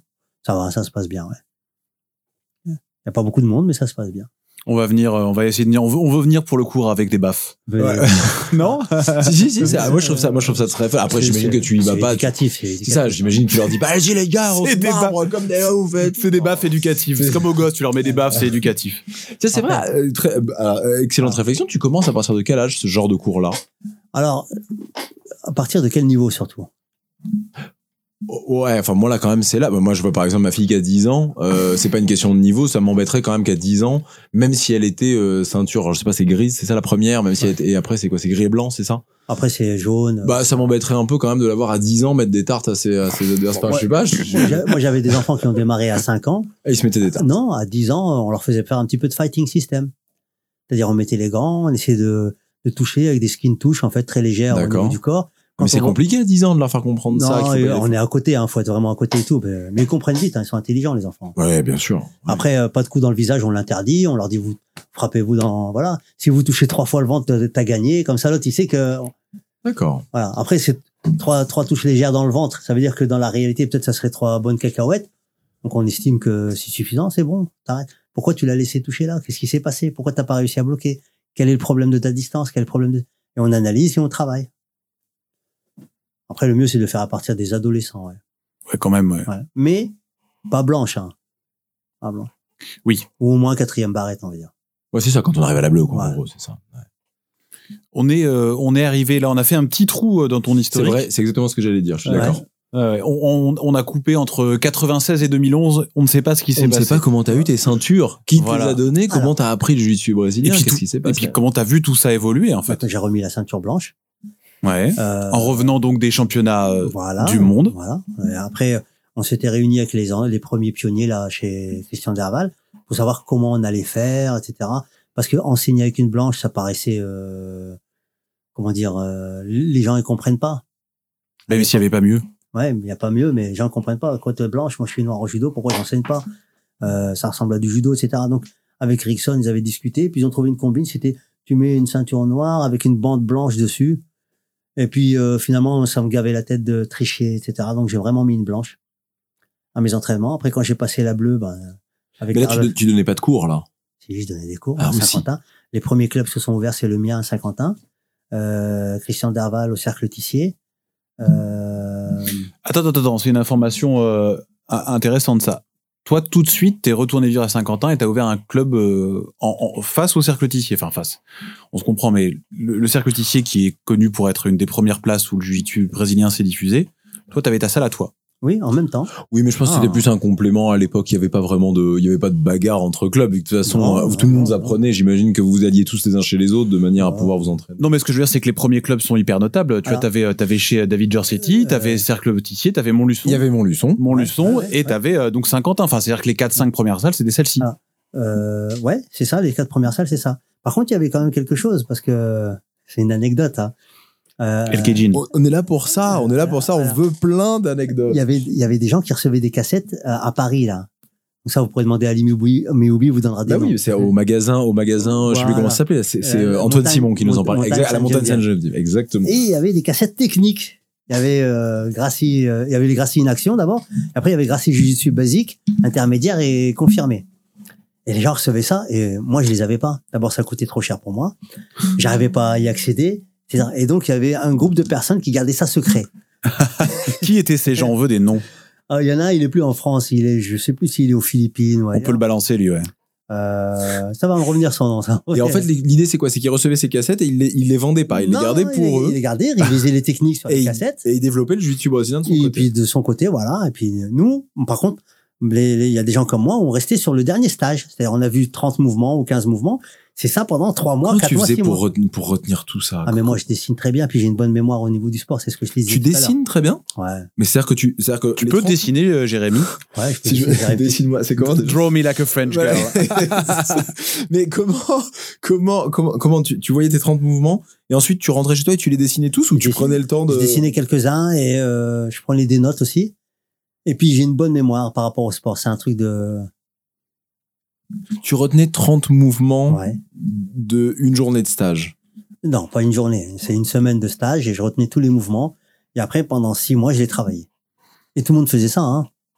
Bah, t'étais obligé à l'époque. Ouais. Le truc, c'est que si je te Mais dis, pas le t'as- choix, c'est mais t'imagines, si je te dis, t'as un cours tous les trois mois, Oui, mais ton- ton c'est que cerveau c'est- est focus oui, mais ce que je pour veux dire, c'est que C'est un retenir. choix. Genre, moi, tu me dirais ça demain. Ok, je te dirais, ok, super. Si Ok, j'en retiens deux, super. ok, j'en retiens deux, mais qu'est-ce que j'en ai à faire? Là, ça veut dire que quelque part, Aziz et, et donc, euh, ben, euh, les pionniers, on va parler. Vous saviez que vous alliez en faire votre vie, enfin que vous alliez, que votre but dans votre vie, c'était de développer ce sport-là. Voilà. Sinon, qu'est-ce que t'en as à faire? Tu as retenu toi les, tro- les, les 30 mouvements? Dès, le départ, euh, on voulait. ça- ça- Il y a des gens euh, comme Guy Mialo et Christian Darval qui voulaient vraiment développer ça en France au niveau ça. fédéral, hein, faire Hmm. des fédérations, etc. hein. Ça- C'était l'idée de départ aussi, hein, dès le départ. Donc c'était une semaine de travail euh, comme comme comme aller en stage, euh, bah voilà comme aller en truc euh, un truc de travail, un truc de- où on, apprend de nouvelles techniques tout ça et Mhm. puis on les met en application après pendant 3 4 mois, voilà. le temps que que Le Rickson revienne Qui reviennent ou qu'on aille ou là-bas. que vous vous alliez là-bas. Moi, j'allais deux fois par an au Brésil. Comment tu gagnais ta vie? Dans la presse, je gagnais très bien ma vie. Ah voilà, c'est ça, tu peux travailler déjà dans la presse, d'accord. D'accord. j'avais un mois, un mois d'été en vacances, un mois d'hiver en vacances, et puis j'avais des journées en plus. Donc le mois d'avril, tous les ans, je partais au Brésil. Puis j'ai organisé des stages au Brésil pendant des années, pendant une quinzaine d'années. Donc emmené des gens avec moi à qui j'ai fait découvrir le Brésil et tout. Bon, Samir Ben Saïd, dans plein de gens euh, qui sont ceinture noire aujourd'hui. Hein. Et puis euh, le mois de juillet, je retournais au Brésil aussi. Et euh, en fait, moi, l'avantage, c'est qu'une fois, il y a Guy Mialo, il m'appelle, il me dit, écoute, il y a deux filles de la famille Grassi, ils sont emmerdées, euh, elles sont dans le sud de la France, est-ce que tu pourrais voir, euh, euh, parce qu'on les, on les exploite et elles sont là comme étudiantes pour terminer leur, euh, leur diplôme en, comment s'appelle, en commerce international. Des f- Attends, Deux filles de la famille Grassi, ouais. mais qui? Alors, il y en a une qui s'appelait Tatiana et l'autre qui s'appelait, euh, je, voilà. Et elles étaient dans le sud de la France? Ouais, ouais. Alors, ce qui s'est passé, c'est que, Tu sais, Il y en a des Gracie, hein. Ouais. Je dis qu'elle bouge pas, j'appelle le syndicat parce que moi Oui, mais qui syndiqué. donner des cours de jiu-jitsu brésilien Non, non, non, non. Ah, je pensais que c'était ça, excuse-moi. D'accord, d'accord, j'avais pas compris. Je pensais qu'ils C'est- étaient exploités pour ça. scolaire, scolaire, Ah, scolaire, d'accord, ok, ok, scolaire. excuse-moi, excuse-moi. Et donc, euh, je dis qu'elle bouge pas de là, j'appelle euh, les délégués syndicaux qu'il y a ici, en région parisienne. On prend contact avec ceux qui sont sur, dans le sud et on intervient. Et elles, elles sont pas restées. Le lendemain, elles sont venues chez moi. Donc, j'habitais Créteil. hein. Et euh, quand elles sont venues chez moi, bon, ben, on les a hébergées pendant trois mois. J'ai eu leur père au téléphone, etc. Donc, euh, un cousin à la famille Grassi et tout. C'est comme ça que, que quand je me suis retrouvé au Brésil, ils ont pas voulu que je loue d'appartement. Ouais, tu m'étonnes. Et c'est comme ça aussi que quand mon fils y allait, il avait que 15 ans, 16 ans, il y allait pour des périodes de 3 mois et il allait au cinéma avec Carlos, il, allait, il dormait chez eux, etc. Donc, euh, Ah oui, t'es quand même un peu proche de la famille Grécy. ouais, pendant un alors. moment très très proche. ouais. Moins aujourd'hui, avec Ah le temps bah, peut-être. Non, surtout que depuis que je suis parti aux Émirats, je suis pas retourné au Brésil et c'est ce qui me manque le plus. Euh, donc, euh, mais je suis toujours en contact, euh, comment dire, virtuel avec eux. Mais avant, deux fois par an, on se voyait vraiment Avec qui précisément? avec Carlos le plus, Carlos Grassi, Carlos Junior, donc. Carlos Junior. Carlos Junior. Ouais. C'est dingue. Carlos Junior, pour ceux qui savent pas, hein, qui est le président de l'IBJJF et le boss de la Gracie Bar. Voilà, c'est lui qui m'avait demandé euh, quand j'étais ceinture marron, pas vraie ceinture marron parce que j'ai passé les ceintures Ah oui, Voilà. Alors comment comment ça s'est passé? Tu l'es passé quand t'allais au Brésil? quand j'allais au Brésil, j'ai passé sauf la violette, j'ai passé avec Mauricio Mota Gomez, le père de Roger Grassi qui était venu à Montluçon nous faire un stage pendant une semaine. dont j'ai une trop. cassette encore euh, de ce stage. Oh, tu voilà. pourrais la mettre à disposition, Oui, bien sûr. la mettre sur YouTube, un truc du genre? Ah, je saurais pas le faire ça, mais euh, je la retrouve et euh, je peux demander à quelqu'un de m'aider et puis de vous l'envoyer, ouais. Ah, ce serait génial. Hein? Sérieux, hein? Ouais, C'est ouais, à. Montluçon. Oui, oui, à Montluçon, ouais. Mais peut-être que Guy Mialo, il en a aussi, hein, parce que lui, il a beaucoup de documents. hein. Ce serait bien de, de digitaliser tout ça. et de Collecter mettre, tout ça, c'est vrai. Ça hein, serait bien de réunir les sept premiers, moi, les sept, euh, Les sept samouraïs. les sept samouraïs qui restent là, puis le- faire un truc tous ensemble. Chacun. si Un oublie stage, un grand Un stage. stage, ouais, bien sûr. Ce serait top, ça, Bien quand sûr. même, Moi, sur pro- Paris. J'avais proposé, il y avait euh, Guy Mialo qui était d'accord, euh, Gaël Quatic qui était d'accord, etc. Puis après, Gaël a eu un problème familial, etc. Donc ça s'était annulé.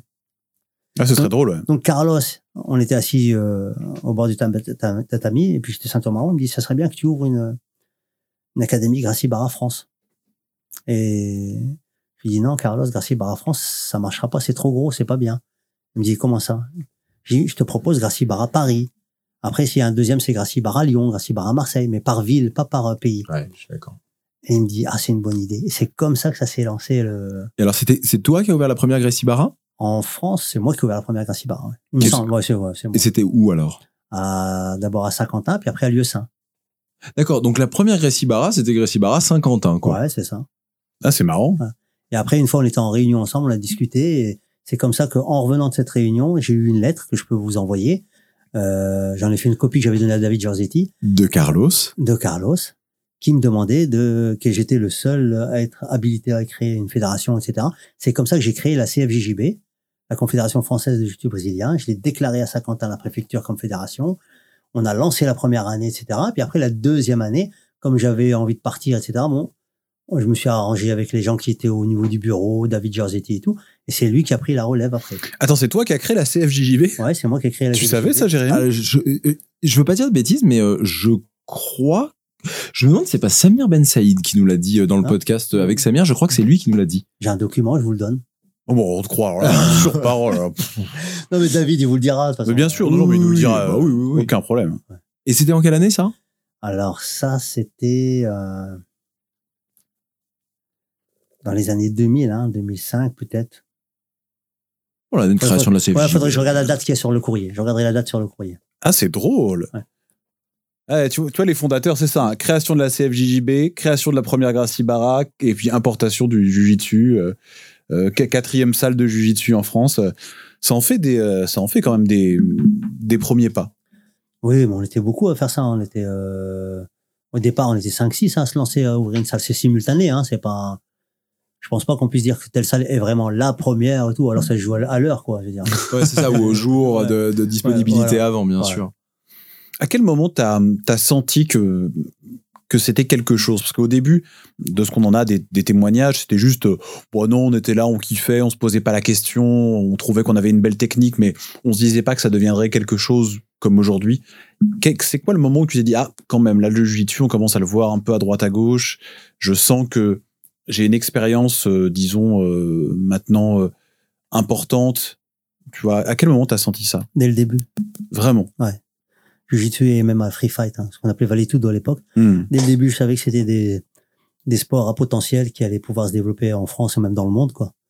Et dès le début, je voyais les, ce qui, ce qui se passe aujourd'hui, je l'avais, je l'avais pressenti. très Parce que c'est pas ce que nous dit Gilles Arsène, par exemple. Alors, tu, tu, me- tu, me, non, tu me dis si je me trompe, mais Gilles Arsène, lui, il se posait pas plus de questions que ça. Il faisait, il kiffait. Et voilà. Je pense que vous aviez pas le même âge aussi. Hein. T'es un peu plus âgé que Gilles Arsène, non? Ouais, je suis plus âgé. que Pas Gilles beaucoup Arsène. plus. On a l'impression que tu le dis. Mais t'as Ouais. t'as quoi T'as t'as un peu- t'as moins de 10 ans de plus que lui. Euh, je saurais pas dire J'étais plus intelligent quand même que Gilles Arsène. hein. Ça se voit tout de suite. C'est sûrement parce que je sais qu'il écoute. Là, hein. vous ça se voit. Qu'est-ce qu'il va faire Qu'est-ce qu'il va Vous faire allez faire la bagarre. J'ai un Gilou. c'est notre Gilou.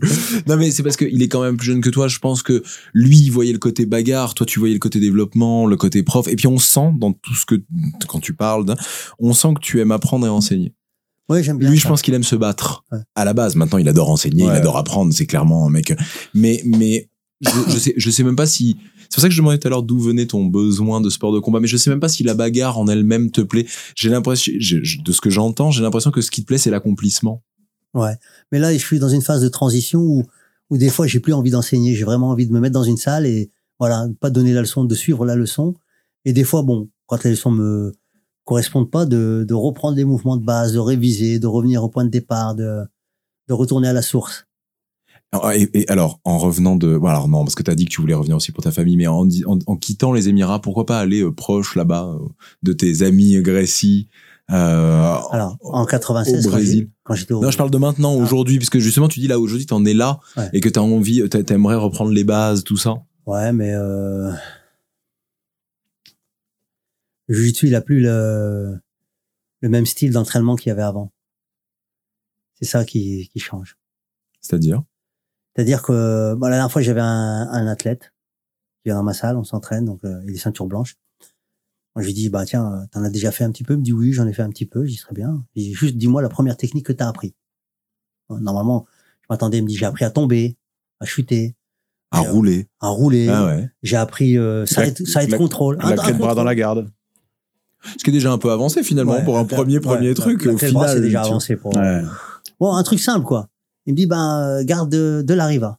Oh, je dis, garde de la riva, première séance. Je dis, mais, euh, garde fermée, garde- c'est la première, la première, ce serait la garde fermée, à mon avis. Puis Oui. après, derrière, la, la garde papillon. Après seulement, euh, la garde euh, spider, c'est-à-dire la, euh, araignée. Hmm. Bon, c'est les trois premières gardes. Après, seulement, seulement, après, euh, quand t'es bleu, on peut voir la de la riva, etc. J'ai pas compris pourquoi il avait vu ça. C'est là que on peut reprocher, par exemple, à certains enseignants de, de sauter certaines étapes. Tu serais pour toi là cette vision un peu à la- alors je dis à l'américaine parce qu'une fois de plus je l'ai vu là que là-bas mais avec des cours euh, ceinture blanche jusqu'à ceinture bleue et ensuite tout mélanger de la bleue à la noire? Ouais, c'est pas mal. Ça se fait au Koweït déjà. hein. C'est pour ça que je dis, c'est pour ça que j'ai bien précisé dès le début, je dis États-Unis parce que c'est celle que je connais, où il y a, il y a euh, de la blanche à la bleue, même si ça doit prendre trois ans, on est qu'entre blanche. Voilà, c'est ça. Et euh, alors, on peut, après, on peut les mélanger avec les autres ceintures de temps en temps. Oui, oui, si, Mais- il n'y a pas de combat, de choses le, comme ça le- en le fait. le cours technique doit rester au moins pour leur niveau. Parce que c'est ça quand tu, c'est- sans blâmer, tu dis je comprends pas certains professeurs. En fait, le truc c'est qu'à partir du moment où il y a toutes les ceintures mélangées, C'est difficile bah, d'enseigner. évi- hein. bah oui, évidemment, parce que bah, euh, les ceintures marron, les ceintures, ils ont envie de voir des évolutions de la Dele Areva. C'est normal, c'est normal. Il faut peut-être faire deux cours. Bah, peut-être. Après, euh, on est dans des, dans des salles municipales, etc. C'est pas évident. Mais euh, une- des séances d'une heure, pas d'une heure et demie. C'est ça, le problème, c'est ça, c'est que mais sur une salle privée, la privée, on fait ce qu'on veut. Il faut le faire, en fait. Voilà. Pour toi, il faut le faire. Pour moi, je dis première heure que les débutants. Maintenant, un gradé vient dans le cours débutant, c'est pas un problème. Il révise la base avec eux. Il a, il a peut-être besoin, il a peut-être envie. Deuxième cours, euh, cours confirmé. Puis après, troisième cours, s'il veut faire open, quoi. S'il veut faire combat, combat. Parce que de, de mémoire, Adrien, tu m'as- tu m'arrêtes, euh, peut-être Aziz aussi, mais je, comme ça faisait longtemps que c'était pas là. Mais j'a- j'a- j'arrive pas à me rappeler un club où, euh, alors on voit souvent euh, BJJ euh, Advanced, euh, on Ouais. voit euh, débutants, tout ça. Mhm. Mais euh, et même là où on est aujourd'hui, enfin, c'est toujours des techniques, euh, des techniques de base en fait. C'est très rare à trouver, je trouve, dans les académies. Pourtant, c'est, c'est le plus important. Oui, mais justement, c'est ça que je veux dire, parce que par exemple, il y a euh, BJJ débutant, euh, tout ça. Et je, même en allant dans un cours débutant, je me rappelle pas avoir vu des, de techniques de base, en fait. Ces techniques de base, je les ai vues par moi-même. C'est ça que je veux Ah dire. non, j'ai pas du tout la même expérience. Moi, j'en ai vu beaucoup. T'as, t'as vu, tu, as- tu as vu des techniques de la, depuis la garde fermée? Ouais, ouais, très basique. Aujourd'hui, Bien on sûr. fait un passage basique. euh, Ciseaux, voilà. ciseaux 1, Ah, ah bah, ciseaux 2. Genre un sweep, un sweep hyper basique. Ouais, ouais, ouais. Le ouais. ciseau. Ah bah, Le ciseau, c'est la bon, première- bah. C'est euh, le premier sweep qu'on va apprendre le ciseau. Ah ouais. On fait ciseaux. Oui. D'accord? Le deuxième ciseau, c'est quand le gars il écarte les genoux, on pousse, la, on pousse Ouais, le ouais. genou. Ça fait ciseau 1, ciseau 2. Il y en a déjà assez là pour démarrer avec la blanche. hein. Oui, c'est plutôt pas mal, ouais. Hein Et ça marche, ça, à tout Après, niveau. on peut hein. voir l'étranglement. Là, on voit l'étranglement, donc il est dans la garde. Voilà, ça fait déjà pas mal là. Oui, oui, il y a quelques, il y a quelques mois de travail. Après, euh. dès, après, dès le départ, on leur explique attention, le gars est dans la garde, il est entre vos jambes. Ouais. Maintenant, l'inverse. Vous montez à cheval, il est entre vos jambes. Ouais. Toutes les techniques qu'on a dans un sens, on l'a dans l'autre sens. Les étranglements qu'on a là, Mhm. on les a là. Les clés qu'on a là, on les a là. Il y a un truc où euh, au- aujourd'hui, en fait, dès, euh, dès les deux premières semaines de Jujitsu, Ouais. t'es là depuis allez, t'es là depuis deux mois, tu peux tout de suite aller faire de la compète. Et je, je pense que, que le concept de euh, s'occuper des débutants et leur raconter des, leur enseigner des techniques très simples et prendre le temps, et ben euh, se prendre le temps de grandir est un peu cassé par ce rythme où t'as tout de suite la possibilité d'aller faire de la compète. Et, et, et puis, il y a de la concurrence aujourd'hui. Hein, des clubs, il y en a. Hein. Oui, mais c'est pas un Il y en problème. a ça. beau. Bah, en fait, le truc, c'est que je pense que des gens qui s'embêteraient ou qui auraient l'impression, l'impression, hein, de ne pas progresser parce qu'on voit pas de berimbolo, parce qu'on voit, le- la personne te l'a dit, te dit, ouais, dès l'arrivée, tranquille. Ceinture blanche.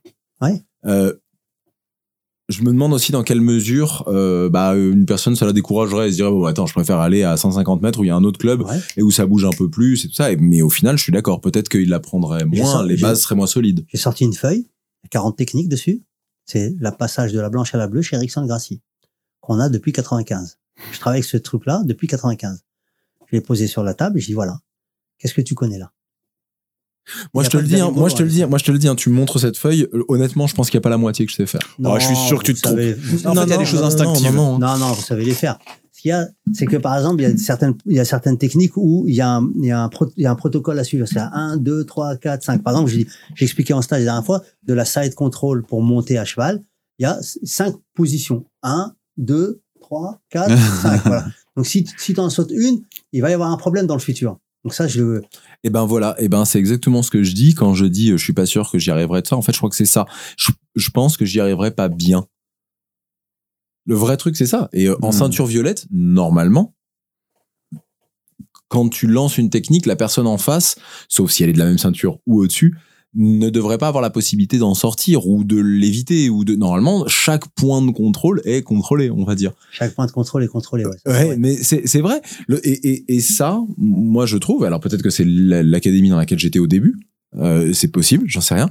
Mais moi aujourd'hui en ceinture violette, je pense que j'ai pas ça. Je l'ai pas. Tu me sortirais cette feuille-là, je pourrais pas, je pourrais pas te dire. C'est ça quand je dis évidemment que la technique en elle-même, j'y arriverais, j'aurais le point A et le point et le point et le point D.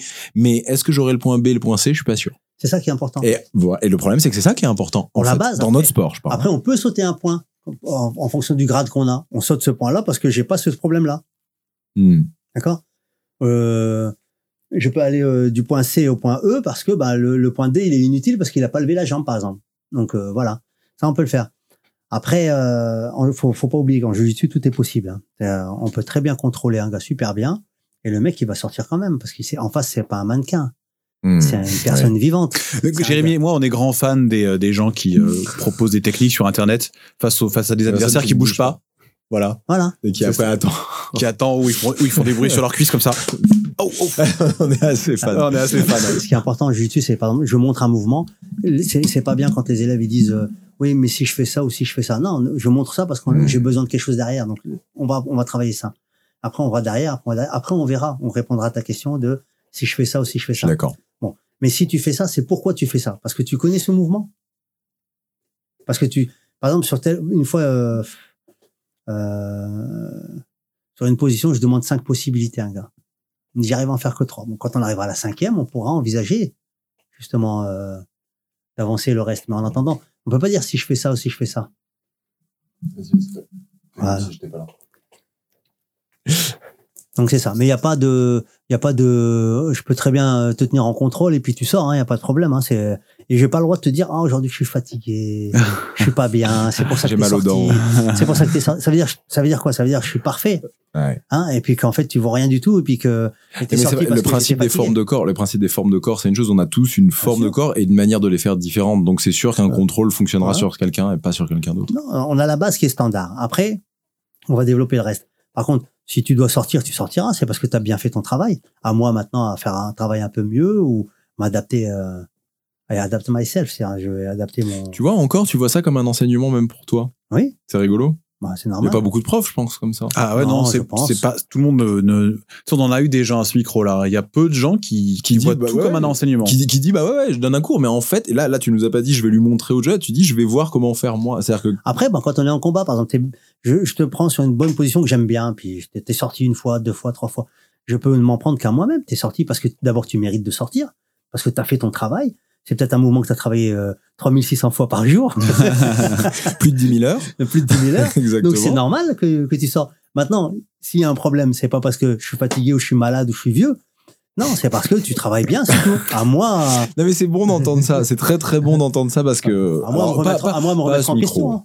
on n'a pas on n'a pas eu de, de gens qui défendaient clairement le fait de dire qui défendaient clairement le fait de dire euh, non mais euh, si je suis ceinture noire aucune ceinture bleue ou violette bah parce que marron c'est un peu plus logique ne peut sortir de ce que je fais sinon Non. c'est que j'ai un problème moi personne personne ne- on a eu voilà que des gens comme ça mais il y a des gens qui te diront Ouais. ça hein. C'est ma façon de voir. Hein. Maintenant, je peux, le- ça se prouve aussi, c'est facile. Hein. Tu t'entraînes euh, beaucoup, enfin tu combats encore beaucoup, euh, t'es euh, complètement en forme et tout. Non mais c'est Ouais, vrai, c'est une vraie Non, question. J'ai souri parce que. Ouais, parce que Gilles, Gilles Arsène, euh, voilà, il peut presque plus s'entraîner à cause de douleurs euh, au dos. euh, Il s'est fait opérer, c'est ça? Enfin, c'est- il peut plus, il peut plus vraiment tourner. Donc, euh, J'ai besoin de m'entraîner.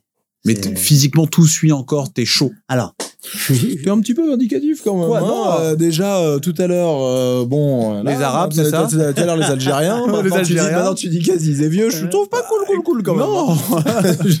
non, ce qu'il y a, c'est que, euh, comment dire, j'ai, par exemple, la dernière fois avec l'équipe nationale d'Arabie, on avait fait un jeu. Bon, c'est pas vieux, hein, parce que je suis rentré en avril. Et il y avait l'autre non, entraîneur. il se justifie. ouais, en avril encore, je bougeais. Hein, je veux dire, c'est pas cool ce que tu Non, dis. Donc, on, on fait un, on fait, on fait un test de Cooper. D'accord? Qu'est-ce qu'un test de Cooper? Bon, alors là, on avait pris dans le gymnase, dans le centre olympique, on avait mis des plots et on tourne et il y a un sifflet, on doit arriver au plot à chaque sifflet. D'accord. D'accord? Mais le, le temps se raccourcit à chaque fois. Mhm. Et donc, il y a niveau 1, 2, 3, 4, 5, 6. Et euh, j'avais dit à l'autre entraîneur national, j'ai dit, viens, on va le faire avec eux, on va s'amuser, on va les motiver. Et on leur dit, ceux qui abandonnent avant Vous? l'un des entraîneurs nationaux ne rentrent pas dans l'équipe nationale. Ok. C'était vrai ou c'était euh, C'était pour les motiver. rigoler, voilà. pour les motiver. Non, non, c'était sérieux, mais c'est Ah ouais, pas- d'accord. on peut pas non plus. Après, ils peuvent avoir des, de- des problèmes ou un- Oui, oui. une tendinite ou n'importe. Et euh, finalement, sur les 20 personnes qu'il y avait, il y en a que deux qui étaient devant moi. Donc tu pètes la forme encore. Donc j'ai pété la forme là sur la course à pied, etc. Alors que je suis pas, je suis pas un coureur. hein. Ouais. Donc euh, j'arrive à faire cinq combats d'affilée, hein, cinq combats de 10 minutes. Et t'as pas eu de grosses blessures dans ta carrière? J'ai eu des blessures, j'ai été opéré des ménisques, euh, les doigts ils sont de travers, euh, l'oreille, le nez il a été cassé six fois. Bah vous voyez là. C'est vrai, ça c'est quoi ça Ah, ça c'est un élève, c'est quoi c'est un élève. ouais. Sérieux Ah les bandits. Tu veux citer son nom Tu veux l'humilier à l'antenne Non, non. non J'ai expliqué un mouvement et puis on l'a travaillé ensemble sur un exercice à thème. L'exercice à thème, c'est très important. On prend un thème et on sort pas de ce thème. C'est pas la peine de déborder. Le thème, c'est je te contrôle. Et là, j'avais voulu le contrôler que sur une seule épaule avec une seule main.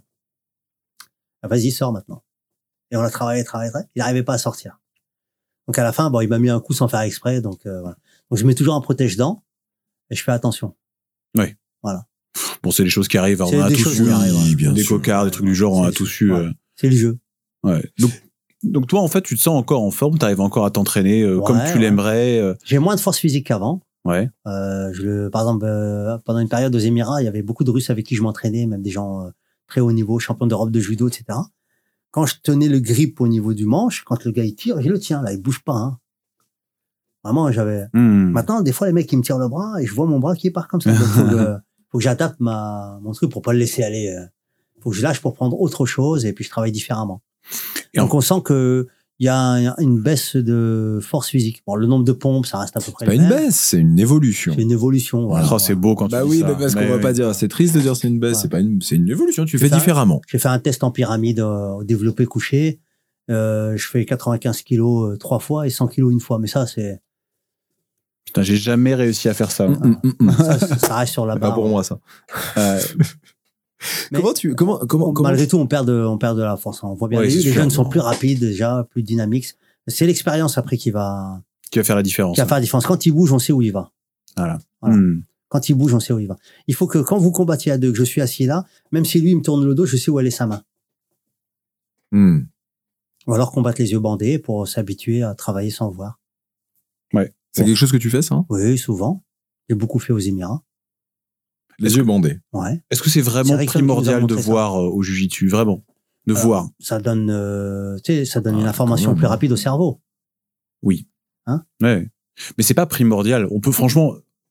Bah si tu le travailles, oui, mais si tu le travailles pas, moi j'ai besoin de voir hein, quand même. Ah ouais? Ah j'ai essayé une fois, ouais. euh, Ben moi, tu vois, ça me pose pas euh, de problème. C'est vrai que tu as des meilleurs réflexes et que des fois, bon, quand le quand l'adversaire est loin, bah t'es en galère. Mais tant que tu tiens quelque chose, je trouve pas ça primordial de regarder. C'est Attention, fou, hein. quand il tient quelque chose, tu sais où elle est sa main?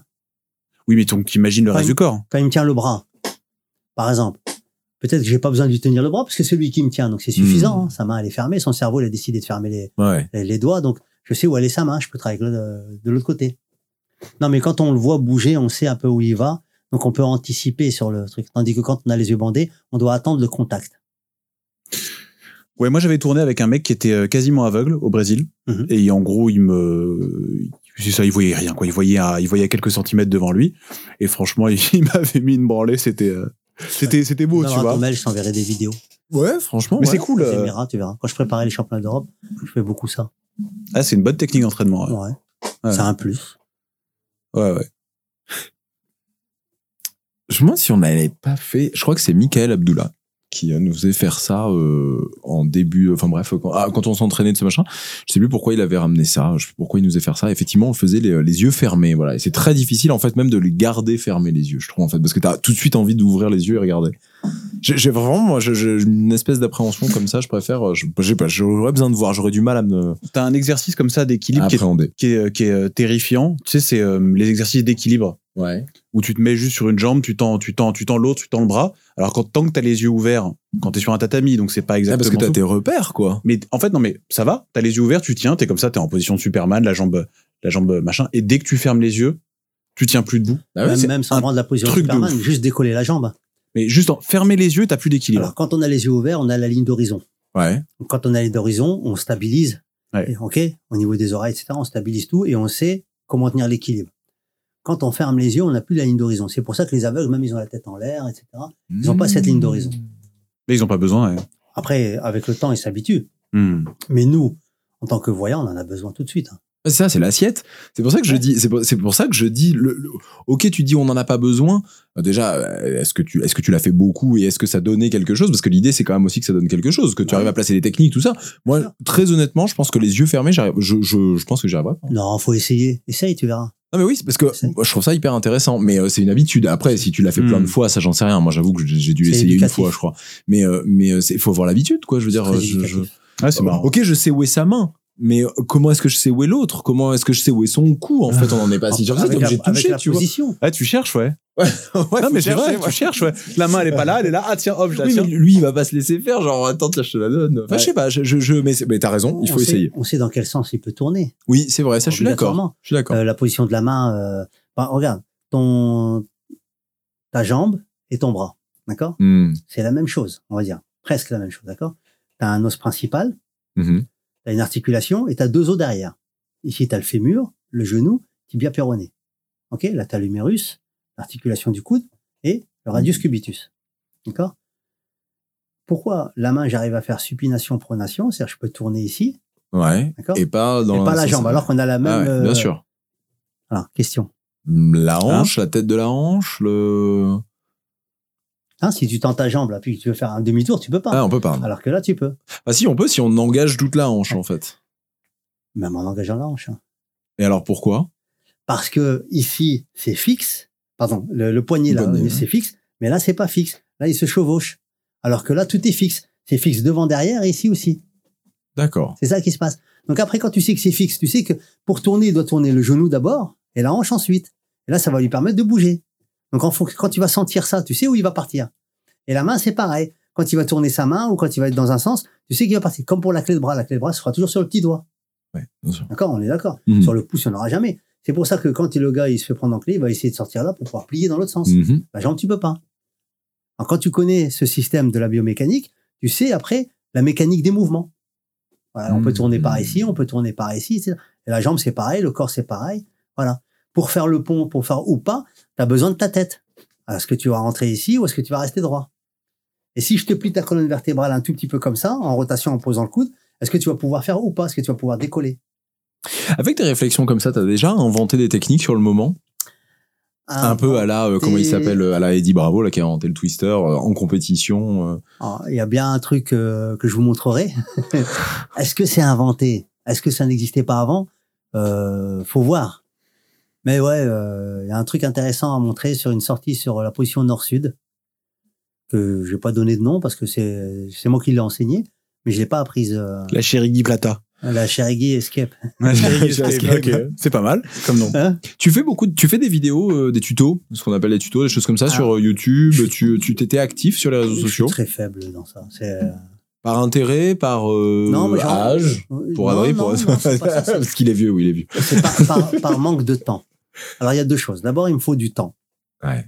Il me faut du temps et il me faut euh, les bons logiciels et tout pour mettre sur l'ordinateur et puis mettre les bonnes scènes au bon moment parce que si je mets la, la truc complète, ça fait euh, amateur, ça fait. euh, Il faut du temps. Il faudrait que le soir. Tu sais, il y a des trucs très euh, simples. Hein, dire, si euh, tu demandes à quelqu'un de juste filmer avec un téléphone et puis euh, tu, que tu connais la, la, la, la technique exactement que tu veux faire, en vrai, euh, t'as besoin de la montrer deux fois et si ça fait un 1 minute 20, euh, les gens suivront 1 minute 20. D'accord. Tu vois, il y a pas besoin de montage. Mhm. C'est important quand même parce que ça, c'est tout ça, c'est euh, tu vois, c'est la cassette UFC en fait. Ouais, c'est ça. Tout ça, c'est la cassette UFC. C'est important que des gens comme toi le fassent parce qu'il y en a plein des il y a beaucoup des des jeunes et c'est quand je dis jeunes, c'est pas dans l'âge, hein, je parle dans la pratique, hein, qui euh, dès la bleue, euh, violette font des, des, des tutos, des choses comme ça et c'est super. Mhm. C'est génial, hein, c'est ce qui fait que le jiu-jitsu brésilien. Mais euh, les fondations, quand même, c'est, c'est, alors c'est pas toi, mais c'est des gens comme toi quand même. Ah, tu me conseillerais de faire dans quoi? Dans Facebook, dans euh, YouTube. YouTube, dans YouTube? Mais Tu YouTube. fais les mêmes. Tu, tu, tu, tu postes sur Facebook et sur YouTube la même chose, le même contenu. T'auras pas la même audience, mais euh, ouais, ouais.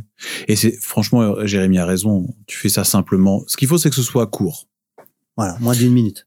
Non, ouais, deux minutes. Mais les techniques de 10 minutes, Non. c'est pas long. pour les débutants. Enfin, c'est pour un public qui recherche bien, en fait, qui va, qui va vraiment avoir une idée précise. Tu l'as dit tout à, tu l'as dit tout à l'heure. Tu, tu l'as pas dit avec ces mots-là, mais euh, pour résumer, tu, le jiu-jitsu brésilien d'aujourd'hui, c'est pas le tien. Ouais. Bon, c'est pas ça exactement que t'as dit, hein, mais tu le comprends pas. Je sais plus comment t'as dit exactement. Le jiu-jitsu brésilien d'aujourd'hui, c'est c'est pas le tien, c'est pas celui qu'on. C'est pas, Ça- celui que j'ai démarré. Voilà, c'est ça. C'est pas celui que tu as démarré. Ça pourrait. Je, enfin, moi, je reste persuadé. Vous nous direz, hein, le petit Castagneur, en, en commentaire. Je, je, je suis persuadé qu'il y a plein de gens qui euh, aimeraient voir les, les, les premiers mouvements que tu as appris, peut-être, qui C'est sont. très, c'est très simple, je peux les montrer, c'est très très simple. Et c'est vraiment la base. Une fois, j'étais avec euh, des Brésiliens, puis il y avait des Arabes qui étaient là s'entraîner aux Émirats. Et puis le Brésilien dit, oh, faut voir la base, la base. Je dis au gars, j'y viens là. Il t'a dit, faut voir la base. Dis-moi la base qu'il t'a montré lui, c'est quoi? Il me dit, je sais pas. Dis-moi les trois premiers mouvements que tu te rappelles. Il s'en rappelle pas. Non, je suis au prof, je dis, voilà. Tu te rappelles, toi, Jérémy, de tes premiers mouvements? Moi, je me souviens très bien de mon premier cours. hein. Moi, c'était étranglement en position montée. Ouais. Voilà, c'est la première technique de jiu-jitsu que j'ai appris. Et la deuxième dont je me rappelle, c'était l'horloge. Donc, euh, old school aussi. Mm, Alors, moi, je crois. que- Je vais pas dire de bêtises, mais je crois que c'était un sweep. C'était pas, c'était pas une finalisation. J'ai pas vu d'étranglement, j'ai pas vu de clé de bras, j'ai pas vu de choses comme ça. Ouais, je trouvais ça mm, génial. Quoi. Bah la première oui, fois que j'ai étranglé un mec, j'étais là genre évidemment. ouais, trop bien. C'est hyper malin pour ton premier cours, un- quelqu'un qui est là pour un premier cours de lui montrer ça. C'est facile, ouais. c'est magnifique, tu Ouais. vois, un étranglement. Après, les étranglements, c'est pas toujours facile, mais une belle clé de bras, alors pas depuis la garde, parce que finalement, contrairement à ce qu'on pense, c'est compliqué, mais, euh, mais un, un juji depuis la montée ou quelque chose comme ça, on se sent surpuissant. c'est génial, Ah. quoi, je veux dire. Ouais. Je te montrerai une vidéo où j'ai fait passer la première barrette blanche à des deux athlètes de chez moi là-bas. Donc tu verras ce qu'ils font pour la première. euh, Il y a un tableau avec toutes les techniques sont écrites, etc. Puis ils révisent. hein. Il n'y a pas de, il y a pas de triche, il n'y a pas d'embrouille. Voilà. Et après, si je fais passer des noirs, j'ai changé d'avis par rapport à ça. J'avais dit euh, quand je ferai passer des noirs, je ferai venir d'autres ceintures noires avec moi. On met trois tables. À la judo, à la judo, Ouais, quoi. mais séparées, trois tables séparées avec des, nos feuilles, et on note.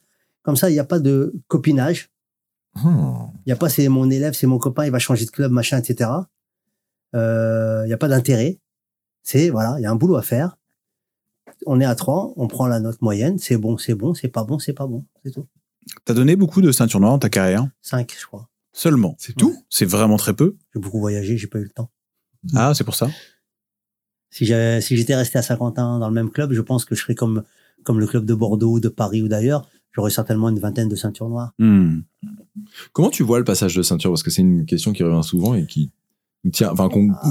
les gens, les gens nous en parlent souvent. Tout ça, on avait mis euh, en commentaire sur un der- sur le dernier podcast quelqu'un qui avait marqué euh, ces ceintures maintenant, euh, c'est n'importe quoi ou je sais pas quoi. Je faudra que je regarde. Ouais, euh, c'était ça. ouais. c'est quelque chose Ouais. comme ça. Et euh, parce que oui, tu parlais de copinage, tu parlais de, de besoin d'ouverture d'autres clubs. de- donc il y a beaucoup de gens qui placent comme ça. Comment tu vois toi ça aujourd'hui? Alors moi, euh, bon, ça, ça a évolué, hein, c'est parti dans tous les sens. Hein. Mais toi, parce que ce que, ce que je veux dire par là, c'est que pour, ben, pour que tout le monde comprenne bien, parce qu'on insiste sur ça, toi, à l'époque, quand tu avais tes ceintures, c'était soit il fallait que tu attendes que quelqu'un vienne, Ouais. ce qui arrive pas tous les quatre matins, soit que toi, tu t'organises pour aller t'entraîner au moins une, deux fois, trois fois dans l'année, dans le même endroit, au Brésil.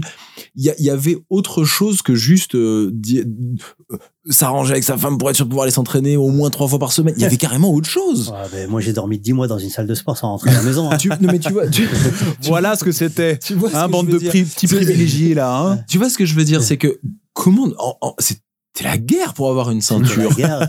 J'ai pleuré, j'ai vomi, c'est sûr. J'avais mal au ventre, euh, j'avais peur, j'avais les tripes, tout. Et en plus, l'ancienne école, c'est-à-dire quand tu vas t'entraîner, tu n'oses pas demander à ton prof quand est-ce que je passe la ceinture? C'était honteux. C'est ça, c'est-à-dire que tu te déplaçais jusqu'au Brésil. Tu t'entraînes et tu sais pas ce qui va arriver. Ah, Tu l'as, c'est bien, tu l'as pas, euh, c'est Faut revenir l'an prochain. Ouais, c'est tout. T'as rien à dire. C'est cherche qu'est-ce qui va pas. Il y a eu des fois, il y a eu des fois, où t'étais déçu? Non, pas déçu. Non, non, pas déçu. Si je suis déçu, je m'en prends qu'à moi-même parce que faut que je me remette en question. C'est tout. T'as vraiment toujours pensé ça? Ok. Ouais. T'as toujours eu cet esprit-là. Le problème, il vient pas que des autres. quoi. Le problème, peut-être, c'est euh, surtout au niveau du sport, c'est mon corps, hein, c'est pas ton corps. hein. donc c'est moi Hmm. qui, le- c'est moi qui le manipule. Qu'est-ce qui va pas? Ouais, ouais, bien sûr, t'as raison. Ah, c'est beau d'arriver à penser comme ça, vraiment. Enfin, je sais pas si t'as fait beaucoup de compétitions. On en a pas trop parlé. Bah, Si, j'en ai fait beaucoup. Je- je- enfin, vraiment, euh, Oh, rien qu'en jiu c'est beau d'arriver à penser comme ça quand on est compétiteur. J'ai gagné plus de 300 et quelques médailles à la maison. Je peux médailles et coupes. Et Hmm. en jiu-jitsu, j'ai fait deux fois champion du monde en ceinture noire et sept fois champion d'Europe. Deux fois champion du monde en ceinture noire? Ouais, une fois aux Émirats Arabes Unis et en pro et une fois euh, au Brésil. La finale contre Paolo Sergio, qui entraîne ici en France. Là. Ouais, ouais. T'es sur, quel, sur quel fédé? Euh, IBJJF pour le Brésil. Ah ouais? En master, hein. Oui, enfin. euh, ouais. Contre Paolo Sergio? En T'avais finale. ton âge. drôle, il était déjà en France? Oui, oui, il était déjà en France. et et vous tout. êtes, vous êtes retrouvés en finale là-bas. Oui, la veille, on a même discuté ensemble. On était au restaurant, on a discuté ensemble et tout. Enfin, c'est une très bonne personne. Il y a pas le compétition, la compétition sur le tatami, c'est le tatami. Après, c'est Bien sûr, ouais. à l'extérieur. on- T'as gagné au championnat du monde, en finale du championnat du monde contre Paolo Sergio. Ouais, C'était quand? 2005.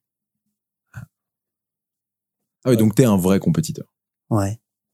Même là, j'ai envie d'aller en compète. Je suis allé en compète de judo la dernière fois. Est-ce que Paolo Sergio, lui, continue à la compétition Ah oui, il avait arrêté un moment. Il avait un peu mal au Ah dos, ouais, je crois. Ah a bah, comment on l'a vu à Paris, là, au Il a repris, GF de. Paris, bien sûr. Il a repris, il a fait attention à son poids et tout. Encore, moi, j'arrive même plus à maigrir. C'est magnifique. C'est magnifique. C'est magnifique. Ouais. J'adore. Ah, c'est un vrai truc. Tu sais, c'était euh, c'était Dao qui nous disait ça que le il y a, il y a quelque chose d'inhérent au jujitsu qui est euh, le fait de pouvoir continuer toute sa vie. Et c'est c'est c'est Ouais. vrai que c'est quelque chose qui appartient Et- à notre sport. Et il va Ouais. même plus loin, hein, puisque c'est c'est euh, Eric qui nous en parlait, c'est que lui, pour lui, les vrais gagnants dans les championnats du monde, les championnats, c'est les c'est les masters. Parce qu'il dit c'est souvent des gens qui ont des familles. euh, on n'est pas aux États-Unis ou dans des gens qui ne font que ça, ou au Brésil des gens qui ne font que ça, mais qui ont des familles, qui ont un métier, qui euh, s'entraînent quand ils peuvent. Ouais. Et il dit que les vrais champions, pour lui, c'est euh, c'est les, c'est les masters. C'est rigolo. C'est rigolo. D'ailleurs, Dao qui a fait deuxième au J'ai vu ça. World euh, Nogi, euh, donc euh, en master, j'imagine, Ouais, ouais. hein, pour le coup, master 1, je crois, Dao, euh, et qui a fait deuxième. Et félicitations à lui. C'est beau quand Ah oui, même. bien sûr, c'est C'est beau. bien sûr, c'est très beau. Il a à dire, euh, parce qu'il a, il a raison. C'est vrai qu'on est dans, on est dans des configurations nous où on travaille, il faut qu'on trouve le temps. C'est, c'est, on Ouais. n'a pas les sponsors, on n'a pas les trucs comme ça. hein, C'est beau. Exactement, Il faut travailler pour vivre et puis après on a ça en plus. Exactement. C'est beau. Donc comment tu vois Alors pour revenir sur ça, les Oui. ceintures. Comment tu vois ça toi aujourd'hui, de ton œil de, de vrai ancien et, euh, et donc et donc bah de celui qui a amené le jiu-jitsu brésilien en France? Maintenant, moi, je leur donne toujours des feuilles pour chaque ceinture, de la blanche à la bleue, de la bleue à la violette, etc. Un programme qui est fait. D'abord, je suis en train d'écrire un livre sur ça en plus. Et euh, après, ils ont qu'à me mettre au stabilo ce qu'ils savent. Hein. Et on révise, on révise, on révise. Hein. C'est tout. Après, quand ils passent l'examen, c'est comme on faisait avec Rickson. Il y a un pourcentage d'erreurs qui est accepté pour avoir la ceinture. Quand même permis de conduire quoi. Tu fais exactement Ouais, c'est ça, c'est ça. Ah, toi, tu Ah. fais un examen. T'es pas au Ouais. contrôle continu. Toi, t'es à l'examen. Il y a un contrôle continu qui compte, mais l'examen, il est important. L'examen, l'examen, il est en situation de stress. Je, je connais personne qui fait ça. Non mais en fait, en fait, alors, euh, ça- alors euh, Qui d'autre fait l'examen Tous les gens à qui on a parlé? En France, tu veux dire, ou à l'étranger? Bah, nous, Manu moi, à titre. Fernandez. Je pense pas. Je pense pas. Il nous en aurait Alors parlé. il y a. Paolo Sergio qui le fait, puisqu'il y a une journée et tu le payes, tu la payes même. Il y a Paolo Sergio qui le fait, donc ça c'est sûr. Après il y a aussi le même principe du continu, hein, mais Ouais. il y a une journée où tu vas où tu passes ta ceinture, donc ça. L'ai déjà vu à l'étranger, moi. Mais il me semblait que Manu Fernandez faisait ça. Peut-être que je dis des bêtises. Ça je suis pas sûr. Après, euh, ça n'engage que moi. Hein. C'est euh, chaque Oui. prof, il fait comme il veut. Bien sûr. Moi, j'aime bien cette méthode. J'aime bien où le gars, il sait que oui, il a gagné telle compète, oui, euh, il a gagné avec 3, 4, 5 mouvements qu'il maîtrise parfaitement. Mais demain, quand il sera ceinture noire, moi, je vois ça en fait. Dès le départ, je vois demain, tu seras ceinture noire. Qu'est-ce que tu vas enseigner? Donc, dès le départ, on a un programme. Dès le départ, on travaille et on, on- on fait l'examen. Voilà. Même si tu les connais pas 100% bien, tu sais, tu sais les faire. Ça, c'est ton spécial, ça non? Et mon spécial, c'est pas le tien. Voilà. Mais au moins, tu connais tes mouvements. Et Et, ton, ainsi de suite. et ton but, c'est que tes ceintures noires soient capables d'enseigner. En fait, t'en fais des profs, c'est ça? Voilà. M- Mon but, c'est qu'ils soient capables éventuellement d'enseigner, et surtout s'ils enseignent, qui, qui, que je leur ai pas appris non une partie seulement, 70 ou 80 ou 90% du jiu-jitsu, et laisser tomber le reste. Et après, eux, ils le savent pas, ça n'existe pas pour eux, parce qu'ils l'ont pas appris. Hmm. Et donc pour les suivants, ça n'existera pas non plus. C'est un héritage. Et l'héritage, il faut le transmettre tel qu'il est. Après, euh, on peut ou ne pas aimer les techniques ou le machin, mais ça fait rien. Voilà. Et euh, t'es intraitable là-dessus. Même le meilleur du monde, il passe pas son examen, il a pas sa ceinture. Ben, ça marche pour tout le monde l'examen parce que euh, les gens sont conscients, ils sont volontaires. Ouais, vraiment? Ouais, ouais, tout le monde, tout le monde. Même les champions, tout ça, ils sont volontaires. Ils savent qu'ils, voilà, euh, il y a, à si partir tu c'est mis en place, c'est mis en place. hein. Voilà ce que Ouais. j'allais dire. Si tu le sais au départ, bon. Bah, D'un côté, ça peut être grisant, tu vois. C'est ce que je me dis, examen, Moi, je je réagis très mal comme- en enfin, le, le principe de, de, de, de m'imaginer que c'est un passage. euh, bah, nous, on nous a fait nos passages, hein, moi-même pour la Oui, violette et mais- tout. Mauricio Mota Gomez, hein, il nous a fait les passages et tout. On a les vidéos. Hein. Non, mais Même- ça- même ça- ça se fait dans ma- tous les autres sports, passé en ma fait. hein. violette. À la fin, il me dit combat, combat. Après, il me dit combat avec deux bleus. Il m'a fait combattre avec deux bleus En même temps. en même temps. En même temps, Mais bon, ça servait à quoi? Ça servait à rigoler. À rigoler, Ah, c'était pour moi, d'accord. Mais au moins, euh, t'es volontaire, t'y vas, quoi. Tu y as été. bah oui, hein, c'est le jeu. hein. Oui, bien sûr, évidemment. Et puis hein. c'est rigolo. C'est. euh, Même en entraînement, je le fais des fois deux contre un, trois contre un. Deux contre un, comment tu réagis? Ah, c'est compliqué, hein. Ah, t'es quand même axé self-défense quand même. Et puis bon, tu l'as dit tout à l'heure, c'est ton, c'est ton jujitsu, c'est le premier vrai La base, jujitsu. c'est le self-défense. Voilà, c'est ça. Après, Donc t'es tout- quand même après, très a tout le self-défense. jiu-jitsu qu'il y a derrière, ouais.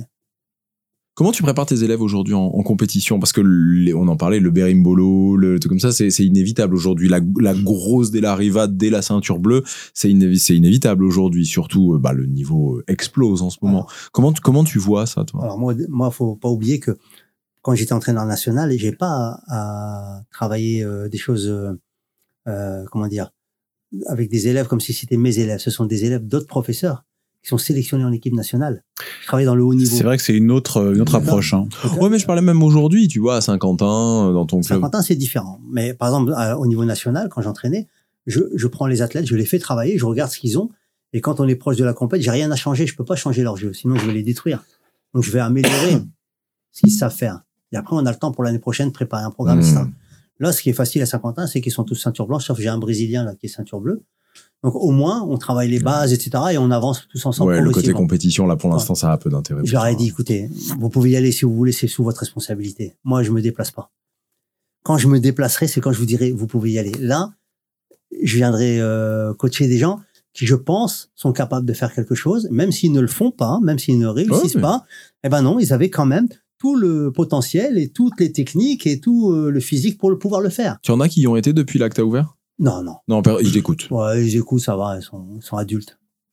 Mais maintenant, ils y vont. euh, Oui, tu t'en fiches. Pareil Ouais. pour toi. T'arrives à t'amuser avec euh, un, un club comme ça de débutants alors que t'es passé quand même à, en gros, sélé- pas, pas sélectionneur, mais entraîneur de- d'équipe nationale pendant des années? c'est bien pour l'ego, ça fait du bien. Pourquoi? Parce que ça évite de- D'avoir la grosse tête. D'avoir la grosse tête, ouais. De Mais t'arrives à t'éclater à travers les, à travers les débutants? Alors je travaille différemment. Par exemple, je fais pas de mouvements que je n'aurais pas appris. Comme ça, euh, on est à égalité. C'est sympa ça. Ah Ouais. Donc quand tu combats euh, contre eux, Je fais pas un truc qu'ils savent pas. Tout ce que je leur fais, ils le savent. C'est que ou moi, ils savent l'éviter, Ouais. ils savent en sortir. En tout cas, comme moi, je l'ai fait plus de 10 000 heures, c'est déjà plus compliqué pour eux. C'est ça, c'est alors ça, ça, ça, je trouve ça. Non mais je trouve ça génial parce que c'est exactement ce que tu, je sais pas comment le c'est exactement ce que tu expliques depuis tout à l'heure. C'est-à-dire que quelque part, si ça marche pas, tu peux t'en prendre qu'à toi-même. Ouais. Quand un prof fait plus que ce qu'il t'a appris, tu peux pas t'en prendre qu'à toi-même parce que bah, il est plus fort que toi et puis il a balancé des trucs que tu ne connais pas, il a balancé. Ouais. Mais là, de dire non, non, moi, t'inquiète pas, je ne ferai que ce que tu connais. Ouais. Là, maintenant, la personne en face, donc ton élève en l'occurrence, ne peut s'en prendre qu'à lui-même. Je montrerai les photos. Hein. Moi, le tableau, il est affiché. Tous les mouvements qu'on a vus sont, sont nommés. Je ferai que ces mouvements-là. Ah, c'est marrant ça. Ça, c'est nouveau, ouais. On nous a jamais parlé de ce genre de choses. C'est c'est une bonne- hyper intéressant. C'est une méthode. Hein. Oui, mais c'est euh, une fois de plus, on en revient à une méthode. euh, C'est quand même, c'est quand même un peu s'exposer parce que dès que tu auras une ceinture violette, Ouais. une ceinture, une ceinture marron, bah il y a deux chances quand même qui te, qui te secouent un peu. Tu vois ce que je veux dire C'est sûr. Mais c'est le jeu, faut accepter. Hein. C'est plaisant. Ah ouais. Ah bah oui. Hein. Tu aimes quand les gens apprennent de toi et qui. Et, puis j'aime quand les gens et- ils ont bien appris et qu'ils me donnent de la difficulté et tout. Je dis voilà, là j'ai réussi mon boulot là. Ouais, c'est un peu l'accomplissement d'un prof. hein. Ouais, j'arrive plus à passer sa garde. C'est bien. euh, C'est Parce que tu sais que c'est grâce à toi. Bon, voilà, le mec il a progressé, il a réussi ça. Bon, c'est super. Maintenant, euh, maintenant à moi à, à faire euh, une évolution sur ça. Après, on peut continuer. Mais au moins, on est content. On est content. On a transmis quelque chose. C'est la transmission. Tu as eu un regret déjà sur, euh, sur un, de t- un de tes élèves, quelqu'un? Parce que euh, je trouve que tu y mets. Alors attends, parce que pas j'ai donné un nom, hein, mais euh, tu, tu y mets quand même vachement de. De ouais de de toi de on sent on, on, on sent que si ça n'avait pas été le jiu-jitsu brésilien ça aurait été autre chose que quelque part le jiu-jitsu brésilien c'est ce que tu as découvert qui t'a plu qui t'a voilà c'est en toi c'est dans ta chair mais ça aurait pu être autre chose en fait Et, au, au niveau au niveau donc enseignant je parle hein, au niveau enseignant tu as eu un regret une fois sur un élève sur un et je parle pas du oui bon jiu-jitsu brésilien mais où tu t'es dit ah, là je, je lui ai trop donné en fait je lui ai trop donné Non, trop donné, je dirais pas. Même si euh, le gars il est parti ailleurs, euh, même si euh, il y a une forme de trahison, n'importe. Je peux pas dire. et là tu te dis que c'est ta faute s'il s'en va? Parce Non, que tu te le dis non, pour tout le reste. Non, non, non, non. Si quelqu'un s'en va de ton club, tu te dirais bon bah c'est que parce que c'est ce que tu te dis quand tu perds, hein, tu te dis c'est ma faute à moi. Ouais. Là, si quelqu'un s'en va de ton club, tu te dirais c'est à cause de moi? Non. C'est pas obligatoirement à cause de moi. Ça peut être lui, il a un mauvais caractère. Ça peut être euh, une personne avec une éducation différente. Ça peut être une mentalité différente. Oui, mais au même titre que quand tu perds, alors c'est pas forcément tu parce que tu, tu as dit tout à l'heure que si tu perds, si tu perdais, si quelqu'un, tu ne pouvais que t'en prendre qu'à toi-même. Oui. Quelqu'un qui s'en va de ton club, techniquement, c'est une défaite aussi. Là, tu ne te dis pas que tu ne peux t'en prendre qu'à toi-même. Il y a, il y a un problème dans les arts martiaux actuels. D'accord? Contrairement à ce que j'ai démarré moi. Nous, dans le temps, quand on, a- on était dans un club, on restait dans le club. On respectait notre prof. Jusqu'à aujourd'hui, mon prof que j'ai eu en 75, euh, je le respecte toujours pareil. Je vais dans sa salle, etc. J'ai pas, en- vois, si j'habitais là-bas, je serais encore chez lui. Alors peut-être je prendrais une licence ailleurs, sous- en lui demandant l'autorisation. Je dirais voilà, je prends ma licence là parce que le club là, il va m'emmener haut, mais je viens ici m'entraîner avec vous une fois par semaine, deux fois par semaine, par respect, par par euh, Ouais, par attachement. par attachement. Bon. Après, aujourd'hui, les jeunes d'aujourd'hui, ils font euh, des trucs qu'on faisait pas nous avant. Les open mat, euh, je m'entraîne avec un bon je maintenant je m'entraîne avec tout le monde mais je veux dire euh, comment dire? Avant on était lié au club par l'amitié par l'honneur. Maintenant non c'est du business. C'est-à-dire euh, les gens ils viennent prendre chez toi chez toi chez moi. Et après même pour les ceintures hein, le gars il est blanc chez moi. Il s'entraîne deux séances chez toi. Oh tu mérites la bleue hein. je comprends pas. T'es sûr t'es sûr? Ouais, bah viens chez moi tu verras. Viens chez moi hop, tiens t'es bleu après, il va aller là, tu- pff, on est en stage, hein, tu sais que tu m'arrêtes la violette, hein, je comprends pas ce qu'il fait. T'es sûr Ouais, ouais, ouais, Violette. Alors que moi, non, moi, euh, on m'a donné la ceinture noire en 97. D'accord? J'ai fait le combat dans la cage à Tulsa, en Oklahoma, contre Joao Roque. Une finale de Extreme Fight numéro 3. D'accord? Je suis avec, euh, comment il s'appelle, le gars qui a combattu Erickson Gracie, là, en Jiu-Jitsu. Il y en a eu Il y quelques-uns. en a eu hein. beaucoup, Ouais. ouais. En bref, c'est un ceinture, euh, c'est un ceinture euh, rouge euh, maintenant, toi, rouge noir ou rouge. Et euh, il y avait moi, Guy Mialo, Christian Darval, Ali Mioubi. Le gars, il vient me féliciter, il me dit, j'ai jamais vu un gars combattre comme toi. Vraiment, tu mérites la ceinture noire. Je te donne la ceinture noire. Un Américain. Un Brésilien. Un Brésilien, d'accord. C'est facile. Je la prends, je signe le document, je suis ceinture noire. J'ouvre son école en France. Et tu lui as dit non. J'ai dit non. J'ai dit mon prof c'est Carlos, je vais attendre qu'il me la donne. 97, 98, 99, 2000, 2001, 2002, 2003, 2000, Toujours 2003. Six ans après, je l'ai eu. rien. Et tu regrettes pas, j'imagine? Non, je regrette pas. Ah, il a eu sa ceinture noire des mains de... Ah, Au-delà de ça, hein, c'est pas des mains de Carlos. C'est que c'est lui qui te l'a enseigné. C'est lui qui me l'a enseigné. C'est, euh, il y en a pas beaucoup en France, hein, Ouais. qui vont non. te dire ça, hein. Ouais, non, c'est c'est beau gosse. Mais Combien de fois j'ai croisé David Jarzetti au Brésil? Combien de fois j'ai croisé? Eh, parce que lui aussi, c'est la même histoire, hein, je Oui, crois. c'est oui, ça, c'est le même principe. hein. C'était Carlos ouais. aussi, Ouais, et il a eu sa, sa- sa ceinture lui Oui, aussi. oui. Donc vous êtes deux, on va dire, en France. Ouais. Il l'a eu juste après moi, deux mois. Ouais, c'est ça. C'est une bricole. Donc vous êtes deux en France Ouais. à avoir eu euh, la ceinture noire vraiment des mains de Carlos Gracie. Voilà, sur place au Brésil.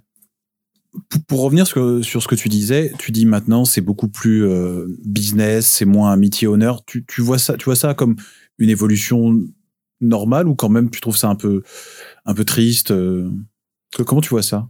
Ben, moi, j'estime qu'on peut faire beaucoup d'échanges avec les autres clubs, etc., bien s'entendre avec eux, faire des open mat et tout dans des conditions qu'on aura établies. Mais il faut que et les profs et les élèves se respectent mutuellement. Donc, euh, après, un, un élève, quand est-ce qu'il peut changer de salle? Je veux dire, je veux dire, c'est quand il arrive à un niveau où le prof, il peut plus l'emmener plus loin. Et là, le prof, il doit être conscient. Il doit dire, bon, écoute, moi, je t'ai emmené au niveau régional, j'arriverai pas à t'emmener plus loin. C'est par contre, là, eux, ils t'emmèneront au niveau national ou international. Donc, je vais, je vais prendre contact avec eux. Et c'est le prof qui prend contact avec notre académie. C'est comme ça que ça doit se passer. Voilà. Voilà, j'ai un élève et tout, je vais te l'envoyer. Bon, il continuera à s'entraîner chez moi. Il va prendre la licence chez toi, ce qui est normal pour défendre tes couleurs. Mais euh, voilà, moi, il continuera une fois par semaine chez moi parce qu'on a besoin de lui pour faire monter les autres, pour euh, l'amour qu'il y a entre nous, quoi. Mais j'ai besoin que tu continues le travail. J'arriverai pas, j'arriverai pas à aller plus loin. J'ai pas le. Et tu trouves qu'aujourd'hui, on a perdu ça, il y a plus ça. J'ai l'impression. Peut-être je me trompe, peut-être ça fait longtemps que j'étais pas en France, mais euh, j'ai l'impression. Tu t'entends bien avec la scène, avant, de, de- avant de conclure, tu t'entends bien avec la scène française JJB aujourd'hui? Je m'entends avec tout le monde. J'ai pas de. Ce départ à l'étranger, ça a fait du bien. Je m'entends avec tout le monde. Si, si. Tu t'entends même avec Jérémy Même avec Jérémy. Putain, Je suis pas vraiment la non, si c'est toi, c'est toi.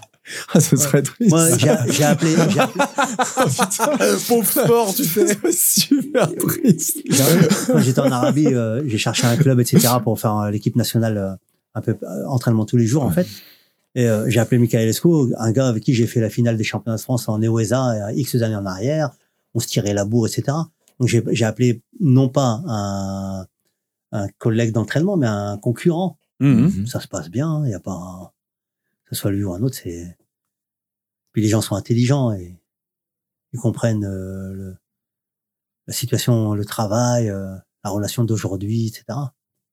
Et puis l'intérêt qu'il y a finalement à tous se tirer vers le haut ensemble. Bien sûr. C'est ça en fait le truc. Pour le bien du jiu-jitsu brésilien, c'est ça le plus compliqué, c'est d'arriver à comprendre que il faut pas que ce soit pour le bien de son académie. C'est un peu ce qu'expliquait euh, Léon Larmand euh, au, au, à- au micro euh, il y a, il y a deux, deux, trois podcasts, je crois, en disant que et il y a Lutfi Ferra aussi qui a expliqué ça, qu'il faut pas voir le principe sur l'athlète ou le club où euh, la victoire unique de l'athlète euh, en fonction des couleurs, c'est euh, c'est une vision globale du jiu-jitsu brésilien Ouais. français en fait qu'il faut arriver à faire monter et, euh, et, bon, peut-être parfois mettre un petit peu sa fierté, mettre un Même côté- franchement, des fois, ça C'est difficile, côté. hein. hein. C'est Ouais. difficile. Mais hein. moi, dès le départ, ça, quand, quand j'ai démissionné de mon poste de président de la CFJB, puis que tout est parti sur Nice, etc., c'est parce qu'il y avait beaucoup de conflits à l'intérieur de la CFJB. Hmm. Donc, plutôt que de détruire le Jiu-Jitsu, j'ai préféré laisser euh, des, des gens où, euh, comment dire, où il n'y aurait pas eu de conflit avec eux pour pouvoir continuer à développer ça. Et tu leur faisais confiance? Bien sûr. T'es content aujourd'hui? Bah oui. Bien- Quand tu vois le Quand- je vois français aujourd'hui, t'es heureux Bien sûr, quand je vois ce qu'ils ont fait et tout, c'est super en vérité. hein. Parce que c'est un peu ton héritage. Parce que c'est ton héritage, c'est Hmm. ton départ au Brésil. je l'ai dit en premier. hein. C'est vrai, mais tu, et puis surtout, tu l'as dit beaucoup mieux que moi. hein. moi, je suis sûr que les gens n'ont rien compris. à ce que je dis. Mais ils, ont fait, ils ont fait un sacré boulot quand même. non, mais oui, non, mais ils ont fait. Non, mais euh, admets quand même que t'aies pu faire quelque Ah chose oui, d'hyper. mais- Enfin, je veux dire, c'est grâce à votre voyage, là, les, les On l'a- sept on coquins, là, vous êtes partis. Je veux dire, c'est, c'est grâce à vous, quand même. Oui, il y avait un truc un peu fou comme ça. Vous, vous allez combattre des grands combattants, je. Mais nous, aujourd'hui, quand on, le- quand on le regarde, c'est grâce à tous ces sacrifices-là Ouais. que vous avez fait qu'on peut avoir un podcast comme ça Bien aujourd'hui que Olivier Michalesco tu en parlais à une académie florissante que il y a combien on avait compté le nombre d'académies sur Paris? Je crois qu'il y en a une quinzaine à peu près sur Paris uniquement Paris Intramuros, intramuros c'est c'est fou Ouais, mais pourrait en Et avoir tout ça- tout ça, hein. bien sûr. tout ça et bah je crois que c'est plus ou moins le cas hein, on va pas se On est un peu hein. moins de 20 quand même. hein. Il y a Enfin, un- c'est énorme je c'est sais bien. énorme je veux dire c'est et, euh, et tout ça c'est grâce alors ok pas toi j'ai bien compris mais c'est grâce à vous quand même Alors, on va dire, on va pas dire grâce, on va dire on est, euh, comment dire, l'étincelle euh, comment dire en français, Le- Dis-le dans la langue que tu veux. On aime toutes les langues. en arabe, sebeb. ah bah oui bien sûr les précurseurs ça. Très bon arabe, Jérémy. La mais cause- j'ai l'arabe littéraire, excuse-moi. j'ai- on est, on est la, la cause de départ. ouais. Ouais, Bah, la cause, ouais, non, l'étincelle, ouais. Non, mais la cause, oui, c'est ça, parce que la cause, il peut y avoir une, une connotation négative. C'est pour ça que je disais Ah, l'étincelle. ça c'est peut le... être négatif. Ah bah, à cause de, À tu cause vois, c'est pas forcément, c'est pas grâce, hein. Moi, je disais grâce à vous. Ouais. À cause, il y a le côté co- la mi- mise en cause. Ok. Euh, voilà. Mais, Non, mais moi, c'est l'étincelle. le mot la cause.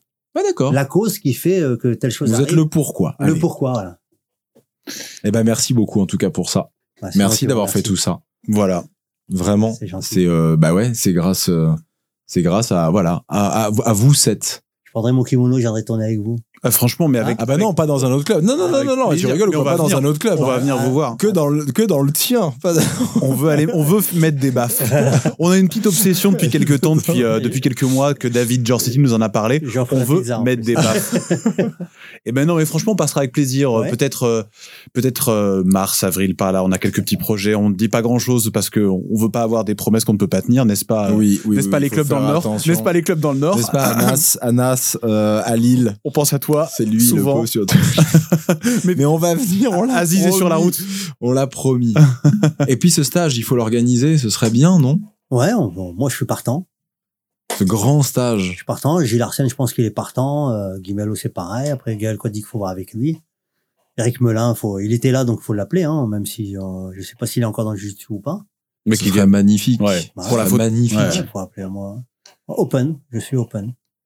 Et ben, on en reparle et puis on n'hésitera pas à en reparler à ce micro euh, et faire euh, et voilà et diffuser l'information euh, si jamais ça avance. D'accord. Et d'ailleurs, si vous si ça vous intéresse, n'hésitez pas à nous contacter, à mettre des commentaires, à mettre tout ça. On est euh, on sera on sera ravi de, de vous guider, de vous mettre en relation. Exact. Et puis il y a aussi le fait que euh, là on a abordé, euh, faut pas oublier, on est à plus d'une heure et demie, mais euh, on, on aborde des bribes. J'imagine que euh, c'est euh, 20 ans que tu as, mais il y, en- il y en aurait tellement plus. Si vous avez des questions, si vous avez des choses comme ça, Aziz va revenir, va revenir. Tu reviendras Ah à ce ouais. micro. Comme ça, si on a les questions avant, on pourra, on pourra approfondir certains. Même, tu certains m'envoies- tu m'envoies la question, je te réponds. Non, mais les gens aiment euh, le micro. La voix, the voice. Exactement, Exactement. exactement. Aziz, merci infiniment. Merci C'était génial de t'avoir. Je suis euh, ravi. En Ravi. plus, t'es t'es venu, t'es venu du Nord juste pour nous, non C'est Ouais, ça? ouais. Bah, c'est vraiment sympa Merci d'avoir fait toute la route. C'est cool. Voilà. Merci beaucoup, mon cher ami Jérémy. Merci beaucoup, mon copain. Adrien, alors est-ce qu'il y a un truc où avant, je sais pas si donc tu as écouté quelques podcasts, tu nous l'as, tu nous l'as avoué, pas tous. euh, on avait ce, ce truc de euh, voilà, Adri était mon pote. Excuse-moi, voilà mon, mon pote Adri. Pas fini. Et euh, on nous a dit qu'il fallait plus qu'on le Non, fasse, c'est il fallait fini. plus qu'on le dise. On voilà. arrête. Donc maintenant, c'est mon copain, ma connaissance, Voilà. Adrien. Mon collègue. Collègue de travail. Mon collègue. Adrien de Mon collègue. FM. Voilà. Merci beaucoup, Aziz. Merci à vous. Amusez-vous bien les petits castagneurs. Merci à vous de nous avoir écoutés. Faites bien Ciao. attention à vous et passez de très bonnes fêtes. Bye bye. Ciao à tous.